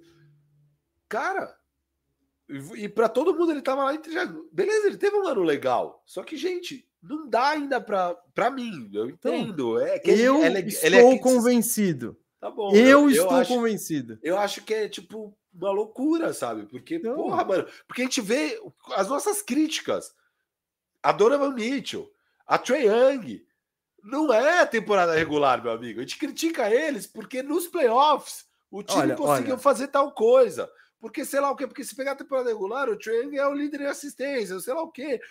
Mano, Não é, é, é no playoff. Vamos ver esses caras nos playoffs, sabe? Tipo, eu, Firu, eu achei Firu, muito alto, Firu, muito alto. Essa é a magia do ranking. Eu sei. Essa eu é sei, a magia do ranking. E, cara, eu, com o que eu vi desses dois, eu já tô convencido de que eles cabem aí. Sim, ah, mas o, o Shea nunca. Beleza, o Shea não jogou playoff ainda, a gente sabe. Eu acho que esse ano. Tô falando desde sempre que eu tô alto no salto de OKC. É, eu acho que tem grande chance de acontecer. E conforme vejamos eles, a gente tira as conclusões ou não. Eu acho que esses caras, ambos, o, tanto o Shea quanto o Halliburton, cara, são jogadores de altíssimo nível que não. Que quando colocado, se for ver também, pega a Copa do Mundo ambos. O Halliburton, mano, é, tipo, falou: legal, eu sou armador disso aqui, acabou, tá ligado? Não tem. Jalen Brunson, beleza, tal, isso é importante, mas quem vai. O Kurt falando, quem vai fechar o jogo é o Halley tal, beleza. E o Shea, o Shea foi muito legal ver ele, tá bom. Você vai, você faz isso sem quando não importa, tá bom. Leva o Canadá aí na Copa do Mundo, vamos lá. E sendo cara e fechando jogo atrás de jogo. Cara, eu acho que isso é traduzível à ocasião onde eles forem. Vamos ver. Pode chegar nos playoffs e o Halliburton ser o maior pipoqueiro da história dos playoffs. Ele chutar 12%. Não sei, não dá para saber. Mas a gente tem que fazer o ranking seguindo o que acredita, né? Então, é, eu, eu tô, eu tô, esses, esses outros é. caras já provaram mais e tal. Não, então... porra, óbvio. É, Jamal Murray tem oito anos na NBA, tá? não, é, não, o do Jamal específico eu acho muito doido, porque, cara, fazer o que ele fez é tão difícil, é tão difícil, e ele fez. Talvez, se o Halliburton tiver a mesma oportunidade, ele também vai fazer. Mas não vai fazer melhor, não vai ser melhor. Hum, tipo, não tem como ser melhor do que o Jamal ser... Murray não, foi. Tem, não, tipo, não, o Jamal Murray. O melhor, cara, tanto que o melhor do time foi o Jokic, né? E... Claro, claro. Não, Mas... tô falando pra esses caras, sabe? Você não. Você não. Talvez você projete. Eu não projeto que o Halliburton vai ser um dos três melhores da NBA, sabe? Tipo, mas, okay. Não, não projeto, é, mas. Projeto ele ali, batendo sempre ah, nessa trave de top 10 e tal. Ah, então eu acho que ele é um All NBA. Eu vejo um setinho ainda em algum ano é, da vida. Pode ser, não, pode ser. Ele é, ele é inteligente, então, muito bom. Vai muito. Cara, o Halliburton, Halliburton, ele é exatamente o que, o que eu falei lá no, no, no programa no Top 50 e que eu tô falando aqui há muito tempo. Eu acho que ele é um cara que é perfeito para qualquer equipe e eu valorizo isso. É um cara que tem tamanho para posição, que tem uma visão de jogo excelente, que tem um arremesso excelente, que marca bem. O cara é um pacote muito completo que você põe em qualquer equipe, qualquer equipe. Eu acho que você não, você não acha uma equipe da NBA que fala, não, Halliburton não seria titular dessa equipe. Você daria um jeito de encaixar ele, porque, pô, ele tem essa versatilidade toda. Você talvez chegue e fale, pô, tem algum time da NBA que o Trae Young não seja titular? Talvez, se um time que tiver, sei lá, Jamal Murray e Trae Young, você vê no seu backcourt? Talvez não, talvez não dê muito certo. No Memphis Grizzlies, Jamoran e, sabe, o Halliburton, você põe absolutamente qualquer time. E o que eu falei do Trae Young serve para uma caralhada desses armadores baixinhos. Pode substituir Trae Young por Jalen Brunson, que vai ser, pô, no Bucks, puta, não sei se eu quero Jalen Brunson no Bucks para jogar Dame Brunson. Hum, você quer o Halliburton no Bucks ontem? Por favor, traz ele aí. Então, isso para mim vale ponto. Eu valorizo muito isso, essa maleabilidade dentro de um elenco de funções e a capacidade de fazer várias paradas. Bom, mesmo as nossas maiores discordâncias do seu lado, caras que você tá mais alto, já teve o é. Hero e Marketing e Garland que passamos por eles, mas se quiser ainda pensar um pouco mais, podemos. Tem o mais, o que te mais discordou, cidades. Tá? Não, cidades. lógico. Cidades é o Ó, mais. Muito eu... rápido, que eu, que eu, quero terminar essa live hoje. Todo mundo sabe o que você pensa do Towns. O Towns parece alto, mas é o que eu. É o que eu digo do, do repertório dele. Muito que eu falei do Markkanen, é, talvez serve para o Towns, porque ele faz coisas que são muito difíceis de alguém do tamanho dele fazer. E isso para mim tem valor. Pegar o DeRozan, que é um número um, que para mim não serve como número um. Né? O Towns, eu acho que no time certo pode ser um número dois muito bom. Não sei se isso vai che chegar sem Minnesota, porque quando ele tava quando esse processo estava acontecendo, eles jogaram um Gobert lá no meio. Tipo, já tava o, o, o Ent no ano 2, ele indo pro 3. Tipo, isso gradualmente aconteceu, até pelo, pelo estilo de jogo do, do Ent da personalidade. De ser um cara que joga no perímetro com a bola na mão. Então isso ia acontecer e poderia dar certo. Chegou um Gobert para atrapalhar tudo. Cagadaça. Uh, que, esse é outro cara que eu queria ver. O que falamos do Marca, eu queria ver ele em outra situação.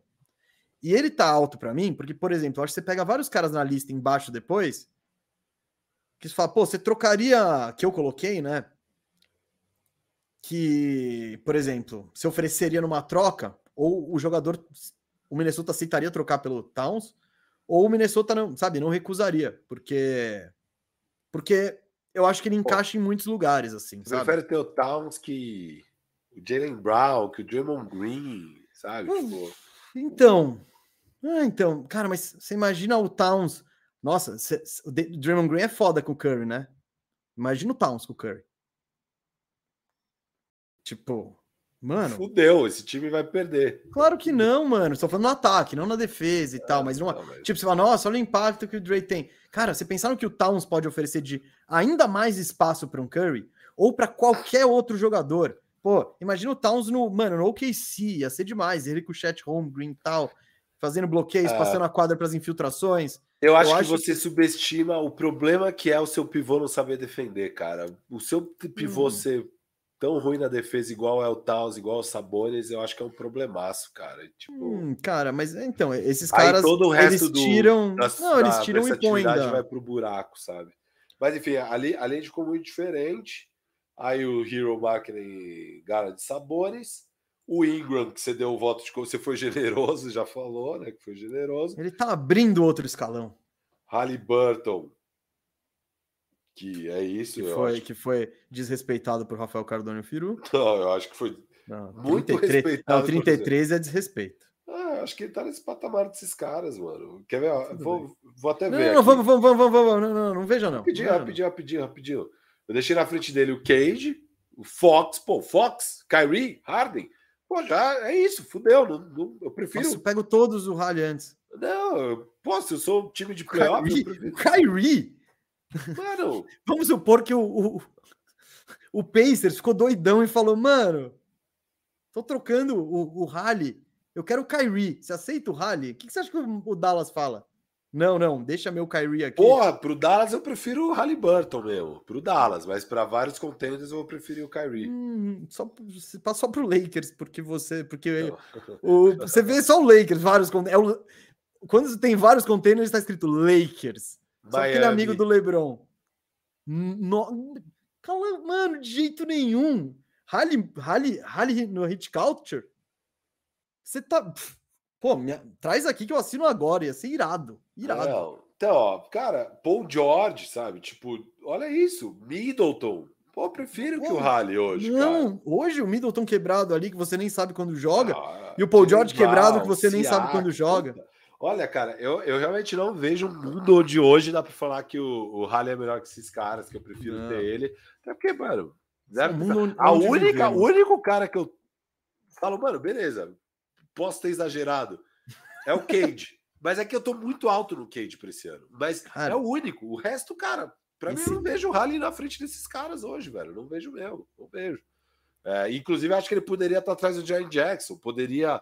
Não, o Lamelo não, ali ele já tá melhor que o Lamelo. Eu acho que é, é isso, mano. Eu, enfim, obviamente eu realmente acho que é por aqui. É visões muito diferentes. Boa, vamos lá, é. vai, vamos encerrar esse programa aí. Vamos, vamos. Acho que o resto não vale muito entrar. Tem o Yannis, que a gente já discutiu bastante, quatro posições de diferença lá em cima. O Booker, que já discutimos bastante. Enfim, acho que é isso, mesa. Aí. É... Superchat. Superchat aqui, tá na tela, inclusive, o superchat do Matheus Reis mandou aqui. Deixa eu só melhorar a localização dele. Cheguei atrasado, já vou ver o que Mesa justificou na minha pergunta do hate que ele jogou no meu Lebron. Obrigado pela live de 5 horas que me acompanhou na viagem de busão no fim de semana. Abraços a vocês e a João e Gino de Olmo. A nossa, a nossa, mano, a, no, a nossa rede de conexões é demais. É demais. Então, Matheus, Bom, depois você diz aí nos comentários o que você achou da minha resposta sobre LeBron. Eu, como de costume, eu acho que eu fui bem apropriado, né? E... Mas vamos, vamos dar uma olhada aí. Ó. Depois você diz o que você achou. Que bom que acompanhamos você no busão. Pô, mas você não dormiu, não? Cinco horas de busão dá pra tirar uma bela, son... uma bela soneca, hein? André Miqueias falou: não consigo ouvir o Mesa dizer que quer um cara que chegue nos playoffs, sendo que o próprio Tyler Hill tá com duas temporadas que se lesiona no primeiro jogo dos playoffs. Nanin. Né não? É, não sei se não é. sei. Cara, sim, mas eu- uma coisa é o cara se machucar com 22 anos, outra coisa é o cara que tá se machucando com 38. Eu confio mais que o de 22 anos pode se recuperar e mais do que o de 38, não tô falando do Chris Paul, pega o exemplo do, do Chris Paul, que ele vai dar a volta por cima fisicamente e tal. O Tyler Hero, tipo, o que, o que o Firo falou de lesão do, do LeBron, que foi acaso, esse ano o Tyler Hero caiu errado e quebrou a mão, sabe? Tipo, não dá pra saber. Eu, não- eu levo isso menos em consideração quando o cara é jovem, né? Mesa, foram 10 horas de viagem de busão, então deu tempo de dormir e ver a live, tá? Então ah, acho que então. as horas acordadas foram com a live. O Matheus Reis mandou aqui: não coube Andrew Jackson no top 60, Firu. Foi quase, talvez ano que vem, talvez daqui quatro anos, mas, é, mas eu vi o jogo dele de preseason e ó, coisa bela. Não, você, você nem Coisa citou o nome dele no programa do Dame no Milwaukee. Ele não foi citado. Quer dar um oi aqui? Acabou o amor. Não, tá bom, linda, te amo. Jefferson Talha Petra, não, faltou citar, mas. é, Não, não foi citado. Não foi Não, citado. não, mas. Você vê como ele odeia o Bucks, né? Jefferson Talha Petra, atrasado hoje, mas passando para agradecer pelo Top 50. Deu para ver o bom trabalho de vocês. Firu revendo até jogos e o mês empenhado. Hashtag Uno de firme. Agrade, agrade pelo job. Job. Va- Tamo Valeu. junto, Pietra. A gente agradece aí a audiência de sempre, a participação, que está sempre na área, geralmente abrindo os serviços. Firu, só para encerrar, a enquete aqui, que ficou no ar. Durante- só- antes de encerrar, que eu prometi isso mesmo. Eu prometi, Hum. eu prometi. Aqui Põe no mesa. pique. Ó. Ah, não, não é aqui, calma. Eu vou ter que. Também não é aí? Não, mas eu vou conseguir. Mas eu vou conseguir e vai ser molezinha. Ahá, garotinho. Agora eu só preciso recortar melhor aqui. Bababá. Mas ó, o Rafa mandou aqui uma mensagem muito legal que eu adorei. é, falando que. Saca só, saca só. Quem sabe faz ao vivo, bicho. Aqui, ó. Olha só que mensagem, hein, Rafa? Valeu. Aqui é a galera que era membro do canal, quando a gente ainda estava no Bandeja, a gente tinha Telegram e tal, eles fizeram esse grupo. E eles falaram que os integrantes mandaram 70 melhores e gerou uma lista e tal, e tal, e tal. Então vamos só rapidão passar pela lista. A gente pode pegar os pontos polêmicos ou não dos caras, mas aqui está a lista deles. Não, é eu quero- Maxi, Tá. Maxi, The John T. Murray, Kate Cunningham, Desmond Bain, Chris Middleton, baixo, hein? Baixo, hein? Paulo Banqueiro entrou, Josh Giddy entrou, Draymond Green lá embaixo, Larry Markkinen em 42, que é o que eu falei que seria o limite para mim de Larry Markkinen. É, mas botou no 62. Evan Mobley. Não, não, mas eu falei, eu errei mesmo, eu errei. Tá bom. Do Larry Markkinen eu errei. E Evan Mobley 42. Ele estaria entre os 50, o Larry Boa, boa. Estaria. Eu daria um voto de confiança. O que talvez ia te indignar, porque talvez caísse o Garland para fora. Não, o Garland acho que faria 50 e o tem fora. Beleza. É, Zach Lavine, Bradley Bill, Brandon Ingram em 38, Cidades em 37, DeMar DeRozan caiu muito aqui, 36 para eles. Michael Bridges, Jared Jackson Jr., Pascal Siakam, Darius Garland e Jalen Brunson. Achei baixo o Brunson, viu mesmo? É, é, mas não é, não é nenhum Mas crime, não. Não, Nenhum não é crime, crime, não. não é crime, não é crime. Drew Holiday, Sabonão em 29, James Harden, Lamelo Ball, eles estão alto no Lamelo ainda, é, que tá ok, acho totalmente ok o Lamelo aqui. Bema Debaio, Paul George, Jalen Brown.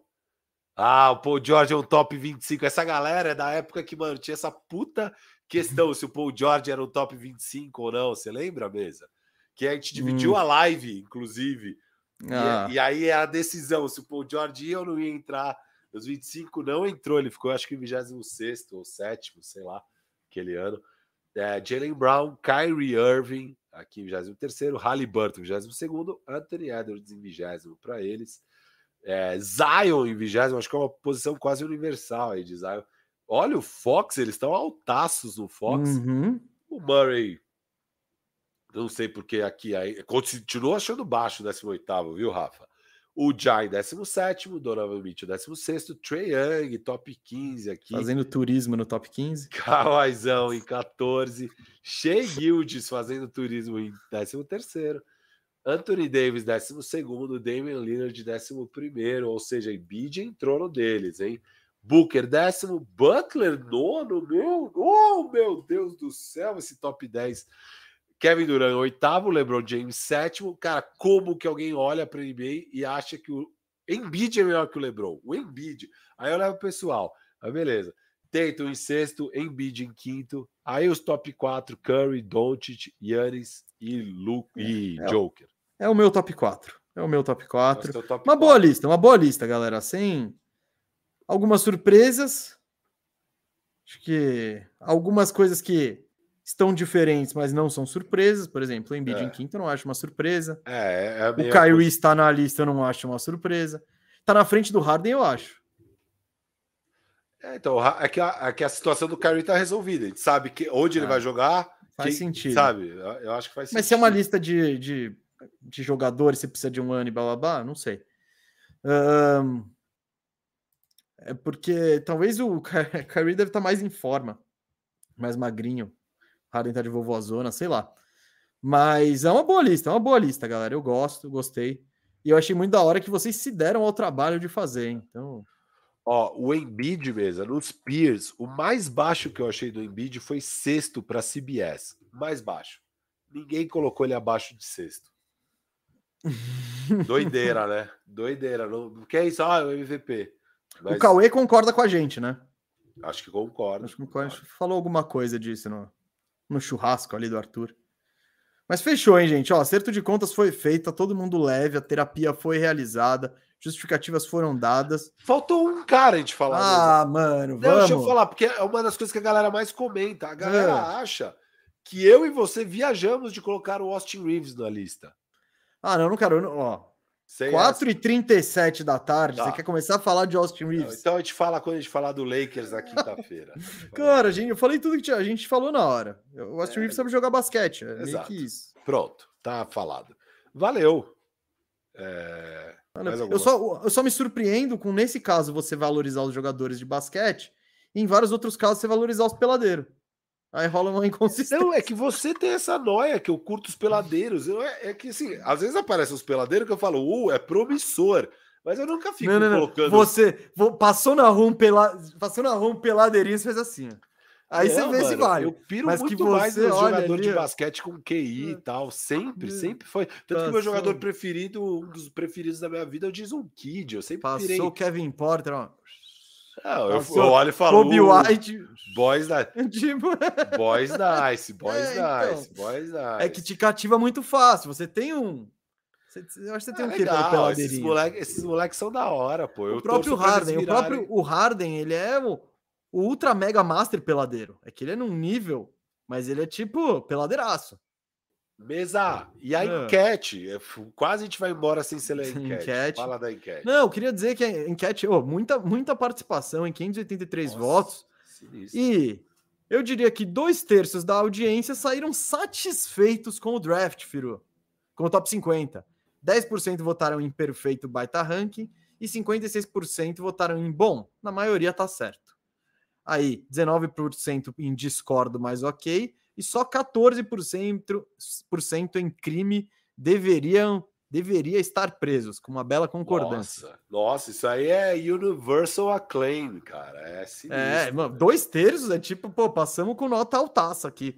Fomos, fomos aceitos em Duke, em, em Stanford. Então, eu acho que muita. Pô, laureados, laureados aqui. Total, total, Pela audiência. Muito obrigado a todos que votaram. Espero que esteja todo mundo levinho, viu, Firu? Foi legal. Levinho, depois foi boa essa lavanderia, hein? Podia virar um, bagulho anual mesmo de. Tem o ah, já virou. 50. Isso, isso. Foi já irado. virou. Não, porque se a gente for fazendo uma lapa só, mano, não dá para ficar comentando e respondendo é, superchat. É, então, é, é. Tem que ter não, Mas foi, foi, legal, gostei. Acho que a, curti, a galera curtiu também. Comente aqui embaixo qual foi o maior crime do top 50, tá? A gente está encerrando a live agora. Se quiser manter a resenha, pode manter aqui no chat que a gente debate sim. Valeu, pessoal. Terça, quinta, estamos de volta, duas da tarde, direto do Pleno feriado. É feriado, mas a gente vai estar fazendo programa assim, por quê? Porque são as prévias da Conferência Oeste. Tá chegando a temporada e a gente tá aquecendo aqui. Valeu todo mundo, valeu total, Firu. família! Dá pra fazer uma voz do chorão na inteligência artificial? Firmeza total, família! Não, Pô, não você, na inteligência artificial. Pô, mano, é só pegar o. A gente colocava literalmente a voz do chorão. Ah, é, é de ver- Twitch. Então, é, pô, É Verdade, voltar, É só voltar a coisa. Eu vou, eu vou pegar e começar a colocar no fim da boa, boa.